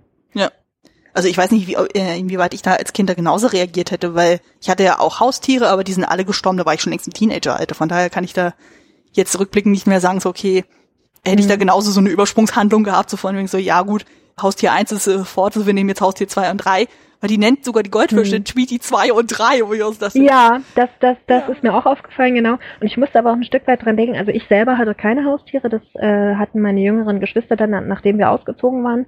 Und da war auch ganz das Drama groß, weil mal irgendwie die, das eine Zebrafinkenpärchen hatte Junge und eins ist gestorben, während meine Mutter beim Elternabend war. Ja. Oh. Und also, so war es halt. Und sie kommt nach Hause und die Kinder sind völlig aufgelöst, ja, und das eine Vogelbaby ist tot und was machen wir denn jetzt? Hm. Und soweit ich weiß, sind die toten Vögel alle, glaube ich, auch im Garten meiner Oma begraben. Okay. Weil irgendwann meine Großtante von der anderen Seite halt irgendwie das doof fand, dass, dass meine Mutter da so einen Aufriss macht, wenn halt so ein Vogel begraben werden muss. Wo ich aber auch sage, also im Endeffekt finde ich es auch schön einfühlsam von Diane, das dann auch wirklich mitzumachen. Also Ja. mal abgesehen von dieser Zigarrenschachtel, im Prinzip das auch ein Stück weit zu begleiten. Okay, das Kind hat jetzt diesen Vogel verloren, naja, und dann äh, begraben wir den jetzt. Also das, das ist schon ein schöner Twist eigentlich, so was die Familienbeziehungen auch anbelangt. Und im Endeffekt aber etwas, bei dem ich auch sagen würde, ja, okay, passt in die, in die Storyline nicht ganz unbedingt rein. Also dieser Vogel spielt im Endeffekt keine Rolle Hm. weil wie gesagt, ersetzt durch Tweety 1, äh, 2 und 3, ja, wo ja dann die Mutter auch sagt, naja, wenn man den Goldfisch eben überfüttert, dann wird er zu einem Hai, ähm, um, um da so ein bisschen ihr Kind auf, auch aufzuziehen. Aber ja, muss man halt gucken. Also wie gesagt, Haustiere selber hatte ich nicht, aber ähm, ich finde es ganz spannend, wie damit so umgegangen wird in dem Moment. Die Goldfische äh, überleben ja auch irgendwie wahrscheinlich den, den Sog vom Schrank nicht, als dann alles eingesogen wird. Es wird von den Goldfischen auch nie wieder gesprochen. Nee, nicht so wirklich. Aber das Lustige ist, die Heather O'Rourke durfte die Goldfische behalten. Ach, ist ja witzig. Ja, dachte ich auch so, ach Mensch, und so. Es gibt ja sowas ähnliches ja bei Game of Thrones auch so, da durfte ja eine der Jungdarstellerinnen ähm, den Schattenwolf, also den Husky, den sie ja für den Dreh benutzt haben, durfte sie ja dann auch behalten. Da dachte ich so, oh, das ist Oh. auch schön. Ähm, Ja. Das sind, das sind so Sachen so aus dem Film, so, die man auch gerne dann mitnimmt oder von der Serie. Ja. Also, schon sehr charmant. Nee, ich selber bin ja mit Katzen und Hunden aufgewachsen und die sind ja Mhm. im Gegensatz zu, was ich, Vögeln, Hamstern, Kaninchen, die sind ja deutlich langlebiger. Also, Durchaus. also der jüngste Kater ist, glaube ich, zwölfeinhalb geworden und der älteste ist fast 18 geworden. Also Uff. waren alles Bauernkatzen, die sind auf jeden Fall um einiges resistenter. ja. Also, ja. Ich hatte, wenn, wenn dann nur so Bezug zu Haustieren bei meiner Oma mit Katzen und Hund Ja. und so. Also der, der Dackel war damals so alt wie ich. Das war dann immer so die, meine Referenz. Der ist dann nur halt, ich glaube, der ist auch 16 Jahre alt geworden oder so. Das war mhm. schon äh, ziemlich krass. Oh. Aber wenn wir sowieso beim so. Thema Tier sind, das finde ich zum Beispiel auch spannend, äh, bei dem Film ist der Hund, dass der tatsächlich auf diese Poltergeister reagiert. Ja, ja, und nicht nur als, ich sage mal, Familienvorsteller fungiert, sondern eben auch ganz klug mit Robbie aus dem Haus geht, bevor die Rettung stattfinden kann. Mhm. Also letztendlich auch der Hund außer Gefahr gebracht wird und dann aber wieder rumrennt, als sie den Umzugswagen dann auch packen. Ja, also es wird ja auch äh, generell auch gesagt, dass Tiere eigentlich immer so ganz gute ich sag jetzt mal, Antennen sind, so um dann gewisse Merkwürdigkeiten dann irgendwie dann schneller wahrzunehmen als wir Menschen. Also ich hatte das heute auch gehabt mit meiner Katze. Ich hatte irgendwann mal bei mir im Zimmer das Bett umgestellt, warum auch immer. Und seitdem hatte auf mhm. einmal meine Katze total den Wahn, immer auf einen bestimmten Punkt immer zu liegen. Also das war, glaube ich, irgendwie das Kopfkissen in dem mhm. Moment. Und ich hatte dann, nachdem ich das Bett umgestellt hatte, hatte ich so krasse Kopfschmerzen auf einmal. Und als ich das dann wieder umgestellt habe, war das auf einmal weg. Da hat meine Katze sich mhm. dann zwar weiter auf diesen Punkt gelegt, aber das Bett war halt natürlich nicht mehr da. Und dann dachte ich so, na okay, mhm. das ist anscheinend wirklich so ein Spot, wo man sagt so, nee, da sollte man besser nicht schlafen. Also, oder auch im Garten. Da ja. gab es immer so ganz bestimmte Punkte, wo die Katzen gezielt gesagt haben, so, oh, da ist super. Mhm. Also generell so Hunde, Katzen, so, so finde ich ja sowieso großartige Tiere. Also sollte man auf jeden Fall haben. Also ich merke das ja auch, zum Beispiel, ich hatte das bei meiner Schwiegeroma, so die hat ja dann auch äh, sehr, sehr lange eine Katze auch gehabt, so und als dann ihr Mann gestorben ist, hatten meine Schwiegereltern auch gesagt, okay, wir schaffen ihr wieder eine Katze an. Und das tut einfach so viel für die Seele dann aus, sozusagen, dass die einfach sagen so, hey, das äh, tut den Leuten auch gut, dass sie dann halt quasi nicht in dieser, in diesem Witwen-Dasein irgendwie verharren, sondern dann, dass sie dann trotzdem mhm. noch irgendwie so ein so einen Ankerpunkt dann haben, so sagen, okay, selbst wenn das Tier nicht mit, äh, mit einem spricht und so, ist es trotzdem da. Und wenn es einem nicht gut geht, ja. dann merken die es ja auch. Ja, beziehungsweise auch so ein Stück weit ein Kümmerfaktor. Also ich habe jemanden, um den ich mich noch kümmern kann, ja. beziehungsweise für den ich noch sorge oder der so, so eine Art Dauerreferenz wird. Ich muss auch sagen, ich habe selber so einen Katzen- und Kindermagneten. Ich weiß auch nicht wie. Also Ki Katzen und Kinder springen besonders auf mich an. Mhm. Problem dabei, ich habe eine Katzenallergie. Oh. Das macht es ein bisschen kompliziert. Aber im Endeffekt, so das mit den Kindern ist eigentlich ganz witzig, weil letztendlich das längst da war, bevor mein eigenes Kind zur Welt kam. Ja. Und ähm, das mit den Katzen aber auch weiterhin anhält. Also irgendwas muss das auch mit der menschlichen Energie sein, dass sie dann auch äh, darauf reagieren.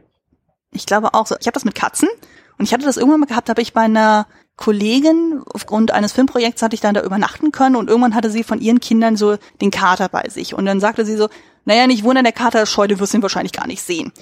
Und dann habe ich mhm. einfach so einen Trick gemacht, so, weil ich bin ja auch eher ein ruhiger Mensch dann und dachte mir so, okay, Katze darf machen, was er will, habe einfach die Tür aufgelassen, habe dann geguckt, was macht die Katze. Und wirklich mhm. binnen drei Tagen war die Katze auf einmal auf meinem Schoß weil die dann gemerkt mhm. hat, so okay, ich habe selber nicht den ersten Schritt gemacht, sondern ich habe gewartet, bis die Katze selber gesagt hat, okay, jetzt ja. fühle ich mich sicher genug, jetzt komme ich dann auch. Und das funktioniert auch bei Kindern. also das, das, möchte ich mal spoilern. Das funktioniert bei Kindern ganz super, wenn man denen Raum gibt, dann kommen die von alleine und zwar in ihrem Tempo. Ja. Und äh, was du gerade von der Katze erzählst, hatte ich in Amerika bei meinen Gasteltern gab es drei Katzen, da war die Katzenallergie noch nicht so schlimm. Mhm und zwei Hunde und die eine Katze sollte sehr scheu sein. Die saß am dritten Tag auch auf meinem Schoß. Oh. Wo ich dann auch sage, okay, also ich habe mir jetzt mir nicht große Mühe gegeben und meine, meine Tante guckte ihre Katze nur an und sagte, ich bin mir nicht sicher, ob das meine Katze ist oder ob sie die inzwischen ausgetauscht haben, aber das kenne ich noch nicht. Ah, ja. Sehr schön. Ah gut, wir sind jetzt ein bisschen vom Thema wieder abgekommen, von ganz den Haustierschwärmen rein. Ich würde gerne noch mal so ein paar visuelle Punkte ansprechen. Also was jetzt extrem ja. auffällt, was wir auch schon angesprochen haben, diese unglaubliche Star Wars Schleichwerbung. Also das ist ja, ja. wirklich so extrem, das habe ich selten erlebt. Es ist extrem und das auffälligste für mich war, dass Robbie, der ja eingedeckt ist mit Star Wars Franchise, kein einziges Mal darüber spricht. Ja. Ich kenne Kinder tatsächlich so, dass wenn die irgendwas toll finden, die ganze Zeit davon sprechen. Also die, die Eltern können es dann nicht mal hören, ihnen bluten die Ohren. Und Robbie verliert nicht ein Wort über Star Wars. Das stimmt. Wahrscheinlich, ich weiß nicht, inwieweit äh, überhaupt die Rechte waren, so dass man das hätte einbauen können oder ob das dann eventuell doch irgendwelche. Nein, aber es ist schon auffällig. Also ja. wie gesagt, diese diese Prominenz auch mit dem Darth Vader Poster neben dem Schrank und auch ja die Chewbacca Jacke, die ihn dann statt statt dieses Clowns anstarrt, nachdem er im Prinzip diese diese Clownpuppe auch abdecken möchte und dann wird er eben von Chewbacca angestarrt. Naja, gut, okay, ob das jetzt so viel besser ist, muss man selber entscheiden, aber ähm, es ist sehr, sehr prominent, dieses Star Wars Franchise, genau. Ja, aber dieser Chewbacca-Jacke musste ich so lachen, weil da gibt's eine Anekdote aus meinem, äh, aus meinem Leben. Wir haben Freunde, die haben selber zwei Töchter. Mhm. Irgendwie drei Jahre auseinander und ich glaube, es war die jüngste, die hat zum Geburtstag einen Plüsch-Chewbacca bekommen. Also vielleicht so 20 Zentimeter groß, wirklich nicht groß und so. Und die Kleine mhm. hatte so Angst vor dem, sie hat ihn dann in den Mülleimer geworfen. Oh jei. dachte ich auch so, wow. Aber gut, so wenn man halt so dieses Design dann irgendwie irgendwie befremdlich findet, hätte ich auch Angst. Also ich habe zum Beispiel vor E.T. Angst. Ich finde dieses Design mhm. mega creepy. Ich weiß nicht warum, aber das ist mit der Grund, warum ich den Film noch nie zu Ende gesehen habe. Okay. Ich kann es nicht erklären, so. Wahrscheinlich, weil er zu unhaarig ist. Also es sieht irgendwie aus wie so ein Nacktmulch ja. oder sowas. Ich weiß es nicht. Ja, ja, oder wie, wie so eine, wie so eine felllose Katze. Boah. Durch diese Falten auch. Ja, verständlich. Ja. Boah, boah. ja. Aber E.T. kann auch ganz gut mit dem Hund, übrigens. Ah. Also das, äh, daran erinnere ich mich so aus diesem Film. Habe ich aber auch lange nicht gesehen. Ja. Nee, also das hat mich auf jeden Fall damals als Kind ziemlich verstört. Deswegen habe ich gesagt, nee, ich will das auf jeden Fall sehen. okay. Also was ich auf jeden Fall sehr spannend finde, ist ja dieses Thema Licht. Also dieses, mhm.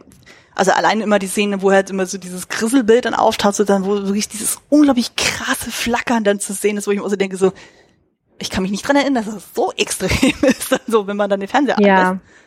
Du siehst es auch nicht so extrem, wenn jetzt irgendwo äh, von außen oder so siehst du ja schon wechselnde Bilder, wenn ich sage mal das von der Straße aus äh, ein Fenster sehe, in dem gerade ferngesehen wird, da hast du nicht so ein krasses Flackern. Also auch bei schnell wechselnden Lichtern hast du das nicht. Nee.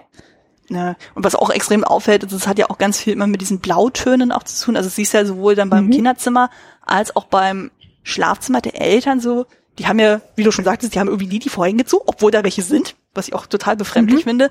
Und es ist immer so dieses bläuliche Licht, womit ja. dann gearbeitet wird. Also, was ja dann irgendwie auch interessant ist, du hast ja auf einmal so dieses normale Nachtlicht und dann hast du gleich so dieses ganz krasse Licht, ja, was ja dann aus diesem Kinderzimmerschrank dann kommt, so, was ja dann so dieses Unheil dann irgendwie andeutet, so von wegen so, das ist so grell, dann so, aber gleichzeitig ist es mega bedrohlich, obwohl es ja eigentlich ein sehr warmes Licht ist. Ja.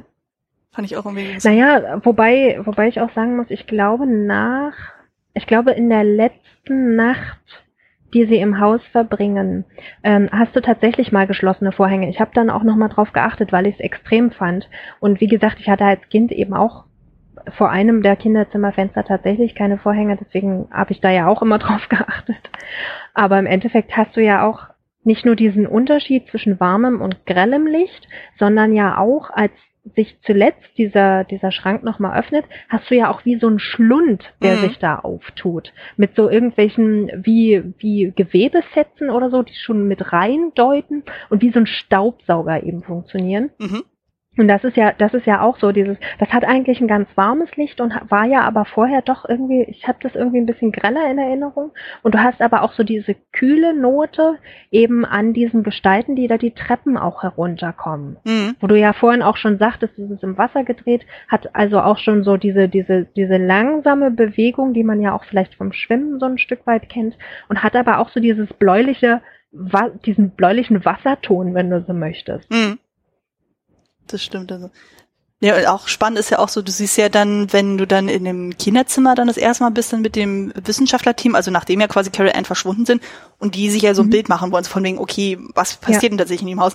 Und auf einmal so alles rotiert und kreist und wirklich so das alles am Schlappen dreht. Und dann siehst du ja dann so diese, ich sage jetzt mal Special Effects, dann so, wo ja dann diese Lampe dann so vor denen dann fliegt und sich dann irgendwie zusammenschraubt ja. und so und mit diesem Plattenspieler man sieht dann schon so, okay, da ist der Film jetzt nicht besonders gut gealtert, aber man merkt schon, naja, der Effekt ist ja trotzdem da. Also man merkt schon, da ist irgendwie auf jeden Fall was in dem Zimmer los. Ja, und der Clown sitzt, glaube ich, auf dem rotierenden Bett und lacht die ganze Zeit. Ja, ja. Ja, oh, allein mhm. dieser Clown, so der macht mich total fertig. Ich meine, welche Eltern schenken bitte diesem Kind so einen Clown? Also. Und vor allem, wenn der Clown vorher schon gruselig war, warum lassen sie ihn auf diesem Stuhl sitzen? Also alle Umzugskartons sind gepackt, aber diese Puppe sitzt immer noch auf diesem Stuhl. Ja, aber das Lustige ist, der Clown wandert zwischendurch mal. Also ganz am Anfang, in der ja. ersten Nacht sieht man ja, da ist er noch auf dem Stuhl. In irgendeiner Nacht ja. ist er sogar bei Carol Ann im Bett Und dann irgendwann ist er wieder auf dem Stuhl. Also das ist irgendwie so eine Wanderpuppe, mhm. habe ich das Gefühl. Das ist ein bisschen gruselig. Oh, noch viel gruseliger, was mir gerade wieder einfällt, ist ja, wie Carol Ann sich irgendwann mal mit so einer Puppe beschäftigt und gerade einschlafen will. Ja. Und diese Puppe hat aber keinen Kopf und dann dreht sie sich um und der Kopf fällt runter. Ja. Und nur noch so der, der Körper der Puppe bleibt drin im Bett. Es ist total schräg, ja. Was mir in der Szene aufgefallen ist, da musste ich so lachen. Die haben ja, die beiden Kinder haben ja irgendwie miteinander rumgespielt und irgendwann, genau mhm. in dem Moment, wo sie ja dann dabei sind einzuschlafen und sie ja dann diese Puppe dann irgendwie da zurechtdrückt, sie hat in dem mhm. Moment im Mund eine Luke Skywalker-Figur. Aha. Ich habe doch nicht wirklich mal drauf, drauf geachtet, weil ich dachte, so, was hat denn so komisches im Mund? Da habe ich erkannt, oh, das ist Luke Skywalker. Okay. Das ist mir entgangen tatsächlich. Ja, muss man drauf achten, das ist sehr niedlich dann so weißt du, auch so dieses Unbedarfte hat, weil Kinder nehmen ja irgendwie gerne alles in den Mund. Ja. Ja, beziehungsweise einfach so, das, das gehört dann halt zum Spiel und da hängt dann halt irgendwas im Mund, da muss er halt drauf achten, was dein Kind gerade so in, in, der Hand hat, ja. ja. Und es gibt, wenn ich das richtig gesehen habe, gibt es sogar eventuell einen Hinweis auf den Film Shining. Und zwar in dem Moment, wo Carol Ann bei den Eltern im Schlafzimmer ist und mhm. dann der Fernseher dann wieder dieses Krisselbild dann hat und dann die ja. Uhrzeit Weiß nicht, ob du das 2 Uhr 37, genau. 2 Uhr 36 oder 37. Ich habe mich gewundert. Ja.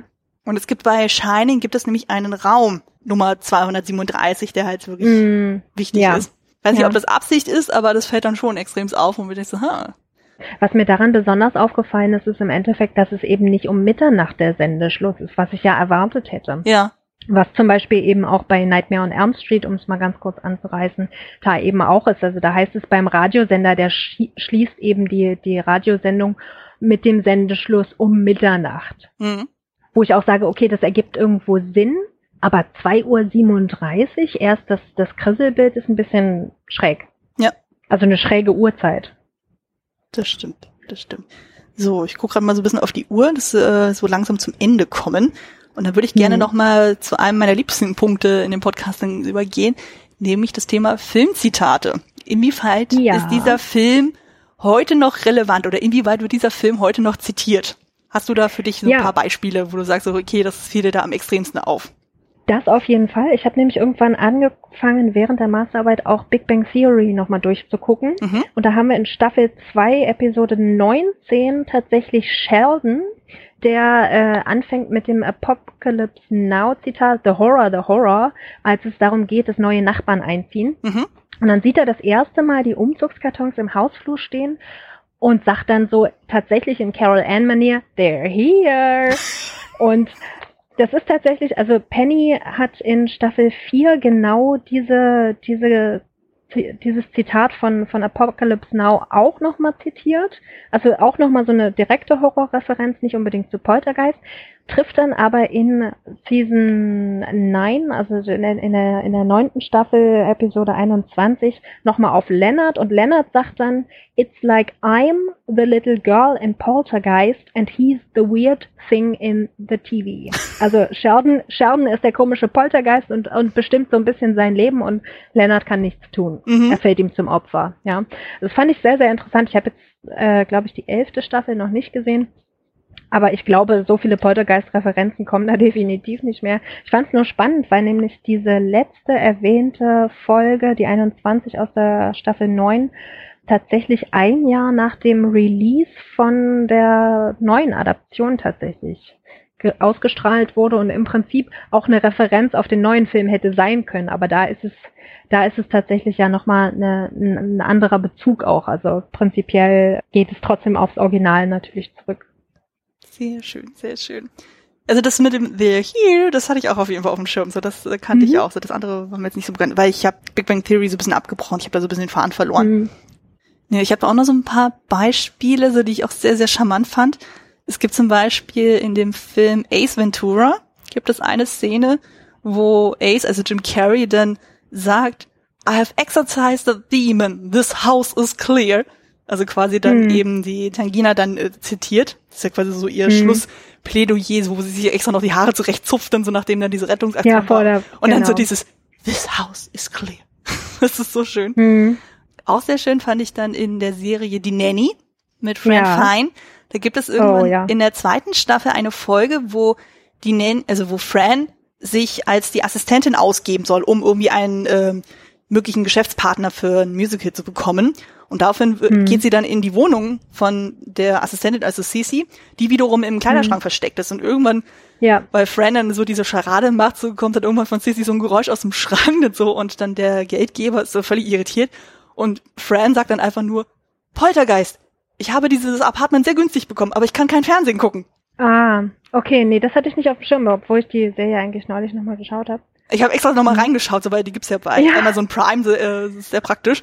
Und dann dachte ich also, ja, mhm. das ist sehr gut. Es ist mir natürlich damals, als ich die Serie gesehen habe, nicht aufgefallen, so weil ich den Filmteil noch ja. nicht kannte, aber das fand ich sehr charmant. Mhm. Auch sehr schön ist in dem Musikvideo von den Spice Girls zu dem äh, Lied oh. Too Much. Und da ist es halt ja. dann so, dass dann jede der Frauen einen Film zitiert und die blonde Emma Bunton wird in einem Poltergeist-Setting als Carol Ann inszeniert. Oh, okay. Also sprich, sie hat ja eben diese langen blonden Haare, sie hat ja so ein Pyjama an und dann ist sie dann auf dem Bett und das Zimmer rotiert dann in sich und da fliegen Sachen durch die Gegend. Okay. Muss mal reingucken, das ist total faszinierend. Das muss ich mal machen, ja. Spice Girls habe ich damals irgendwie, ist an mir vorbeigegangen. Ah, okay. Also habe ich mitgekriegt, dass es die gibt, aber ich war jetzt nicht so großartig bei der Fanbase dabei. Ich auch nicht sozusagen, aber irgendwie bin ich darauf wieder gestoßen mhm. und dachte so, ach Mensch, hier ist sehr nice. Ähm, ja, aber interessant, kann man ja einfach mal reinschauen, genau. Auf jeden Fall. Dann noch sehr schön, das ist ein Film, den ich jetzt noch nicht gesehen habe, aber ich habe halt dieses Zitat gefunden. Es gibt ja den Film aus den 90ern Flatliners, mhm. wo, das ist ja auch irgendwie jetzt neulich wieder ein Remake rausgekommen, wo es ja irgendwie darum ging, dass so junge Menschen dann sich bewusst töten, um dann wieder zurückzukommen. Und da gibt es dann mhm. irgendwie die Situation zwischen Kevin Bacon und Kiefer Sutherland, wo Kevin Bacon halt kurz davor ist, in Anführungszeichen getötet zu werden. Und er sagt dann eben zu Sutherland dann, Nelson, don't let go of the rope. Oh, ja. Nelson. Craig T. Nelson. Ja. Okay. Hm. Sehr schön. Und einfach generell dieses Setup, so dieses so, ja, hier, lass bloß dieses Sein nicht los, was ja für die Rettungsaktion ja relevant ist. Ja. Fand ich hübsch. Und es gibt tatsächlich sogar ein ganz, ganz, ganz, ganz aktuelles Beispiel, und zwar in dem Film Die Unglaublichen Zwei. Aha. Und zwar, ich weiß nicht, wie weit du mit dem Franchise dann vertraut bist. Ich hatte jetzt nur neulich gehört, dass man besser mit kleinen Kindern nicht reingeht, weil es ganz schön heftig ist und auch die Vorwerbung. Aber das ist äh, aus meiner Eltern Twitter Filterblase so raus. Okay. Kommen. Aber die, äh, den ersten Film kennst du? Ich glaube, ist das diese Superheldenfamilie? Genau. Ja, dann ja. Okay. Ich glaube. Gut, dann kennst du zumindest das Setup. Und zwar gibt's ja dann eben diese ja. Superheldenfamilie und dann gibt's ja dann das Baby und das hat irgendwie ja. mehrere Superkräfte, unter anderem in andere Dimensionen zu hüpfen. Und dann gibt es anscheinend mhm. im zweiten Teil jetzt eine Szene, wo eben Jack Jack, also das Baby, wieder in so einer mhm. anderen Dimension ist. Und der Vater und die anderen Kinder gucken die ganze Zeit immer auf die Decke, weil sie das Baby hören, aber nicht sehen. Ah. Hm. Und da ist halt eben das Lustige, weil Craig T. Nelson den Vater spricht. Nein. Doch. Sehr schön, sehr schön. Da hatte ich auch so, das ist so eine schöne Klammer, wo ich denke so, ja, sehr geil. Ja. Fand ich sehe schon, du bist auch so ein Fan von Trivia. Ja, ja, ich liebe Trivia. Ich kann damit ganze Abende füllen, nur Trivia zu lesen und diese weiterzugeben. Das ist großartig. Ich ja. liebe das. Das ist mit ein ja. Grund, warum ich das in meinen Podcast reingebaut habe. Ich, ich finde das fantastisch. Großartig. Sehr schön. So 100 Punkte. Sehr schön, sehr schön. Gut, dann wollen wir das Ganze mal so langsam ausklingen lassen. Ein ja. Schlusswort von deiner Seite. Würdest du sagen, der Film ist es wert, geschaut zu werden? Sollte man den im Regal stehen haben? Würdest du ihn generell anderen Menschen weiterempfehlen? Also ich würde sagen, für, für Liebhaber von Spielberg, Hooper und oder Horrorfilmen ist es definitiv ein Klassiker. Den sollte man sich mindestens angeschaut haben. Ob man jetzt die DVD unbedingt ins Regal stellen möchte, da werde ich niemandem anraten. Aber im Endeffekt den Film an sich möchte ich sehr gerne vielen Leuten ans Herz legen, weil einfach so vielschichtig darüber auch gesprochen werden kann. Ich glaube, wir haben es ganz gut auch zusammengefasst wie viele Ebenen da auch möglich sind, wie viele verschiedener Betrachtungen auch in Erscheinung treten. Und letztendlich würde ich tatsächlich sagen, anschauen, selber urteilen. Und wer möchte, kann gerne auch die Adaptionen auch nochmal in Betracht ziehen. Letztlich ist bei der Adaption vielleicht vorab zu sagen, dass man nicht erwarten sollte, dass es eine komplette Neuauflage des Films gibt. Das geht gar nicht, weil wir sowas wie Sendeschluss gar nicht mehr haben. Also allein dieser Aspekt muss eben jetzt auch zeitlich angepasst werden an unsere Gegebenheiten. Und wenn man den Film als eigenständigen Film betrachtet, kann man sich das, kann man sich die Adaption wunderbar anschauen und sieht vielleicht auch mehr Referenzen allgemein. Also Poltergeist ist einfach zu einem Klassiker geworden und vielleicht schaut man sich den 80er Film tatsächlich einfach an und urteilt am besten selbst. Sehr schön, sehr schön. Also zu dem Remake oder zu den Fortsetzungen kann ich jetzt nichts dazu sagen, aber zumindest für den Klassiker kann ich sagen, es lohnt sich auf jeden Fall, den mal anzuschauen, allein schon wegen den ganzen Effekte und einfach von dem Setup, das ist schön. Ob man den jetzt besitzen muss, muss jeder für sich selber entscheiden. Wenn man so sagt, so, man kann mit Spielberg überhaupt nichts anfangen, so oder generell so dieses Setup, wäre ich jetzt auch ein bisschen vorsichtig, also aber ansonsten würde ich sagen, man sollte dem Film auf jeden Fall eine Chance geben. Also das macht auf jeden Fall Spaß. Also gerade wenn man auch so auf äh, Practical Effects dann steht, so ist es auf, oder generell auf die 80er Jahre. Das ist auf jeden mhm. Fall eine Erwähnung wert. Gut, dann würde ich mal sagen, du darfst noch mal ein bisschen Eigenwerbung für dich machen. Wo kann man dich denn im schönen Internet finden? Also direkt finden kann man mich am besten tatsächlich über den Twitter-Account. Da ist mein Blog auch mit drin verlinkt und ich hoffe, dass ich bis zur Ausstrahlung dieser Sendung auch soweit wieder meine Texte online gestellt habe, dass man das DSGVO-konform tatsächlich lesen kann. Ich zeige da immer mal wieder so auch Work in Progress. Ich bin sehr interessiert an weiterbildenden Themen. Also was mich vor allem so interessiert, ist tatsächlich das, was ich studiert habe, also Anglistik im Endeffekt viel auch in den Kulturstudien. Das hat immer mal wieder auch Einfluss darauf. Tweets, denen man folgen kann, erscheinen auf Deutsch mal auf Englisch. Und ansonsten würde ich tatsächlich sagen, ist, ist der Twitter-Account da die sicherste, die sicherste Basis, mit mir auch in Kontakt zu treten. Ich antworte auch immer zeitnah, so wie es mir eben möglich ist. Und freue mich natürlich drüber, wenn auch ich weitere Empfehlungen bekomme. Und ich denke, da kann man einfach mal reinlesen, ob es einem gefällt oder nicht. Ich versuche natürlich auch an mir weiterzuarbeiten und ich denke, das kann man da ganz gut verfolgen. Sehr schön, sehr schön. Es werden auch schön brav alles dann in die Show Notes dann verlinken. Ja. Und genau, den Klassiker Fable, den findet ihr bei der Second Unit, da habe ich meinen eigenen Bereich. Ihr findet mich bei iTunes, bei YouTube und bei Twitter. Zudem habe ich auch noch ein Spin-off-Projekt mit dem Patrick Lohmeier von dem Bahnhofskino-Podcast am Start namens Der kleine Rat das ist quasi ein Game of Thrones Rewatch Podcast, den wir einmal im Monat aufnehmen und der ist sehr, sehr schön. Und genau, den findet ihr dann bei Bahnhofskino Extended Edition und eben unter dem äh, Namen Der kleine Rat, auch beides bei iTunes jeweils. Und privat könnt ihr mir folgen unter dem Nickname Kostümfrau mit UE, sowohl bei Twitter als auch bei Letterboxd. Genau, bevor wir jetzt uns völlig verabschieden, einmal eine kleine Werbung. Und zwar findet am 10. November 2018 in Berlin das Cinematic Deathmatch statt. Das ist dann quasi das zweite und finale Finale von den Cinematic Smash Brothers. Und da bin ich eine der zwölf Kandidaten, wo wir uns dann gegenseitig duellieren und um den goldenen Smashy kämpfen werden. Also alles weitere zu dem Thema findet ihr dann bei Facebook und bei Twitter auch bei den Cinematic Smash Brothers.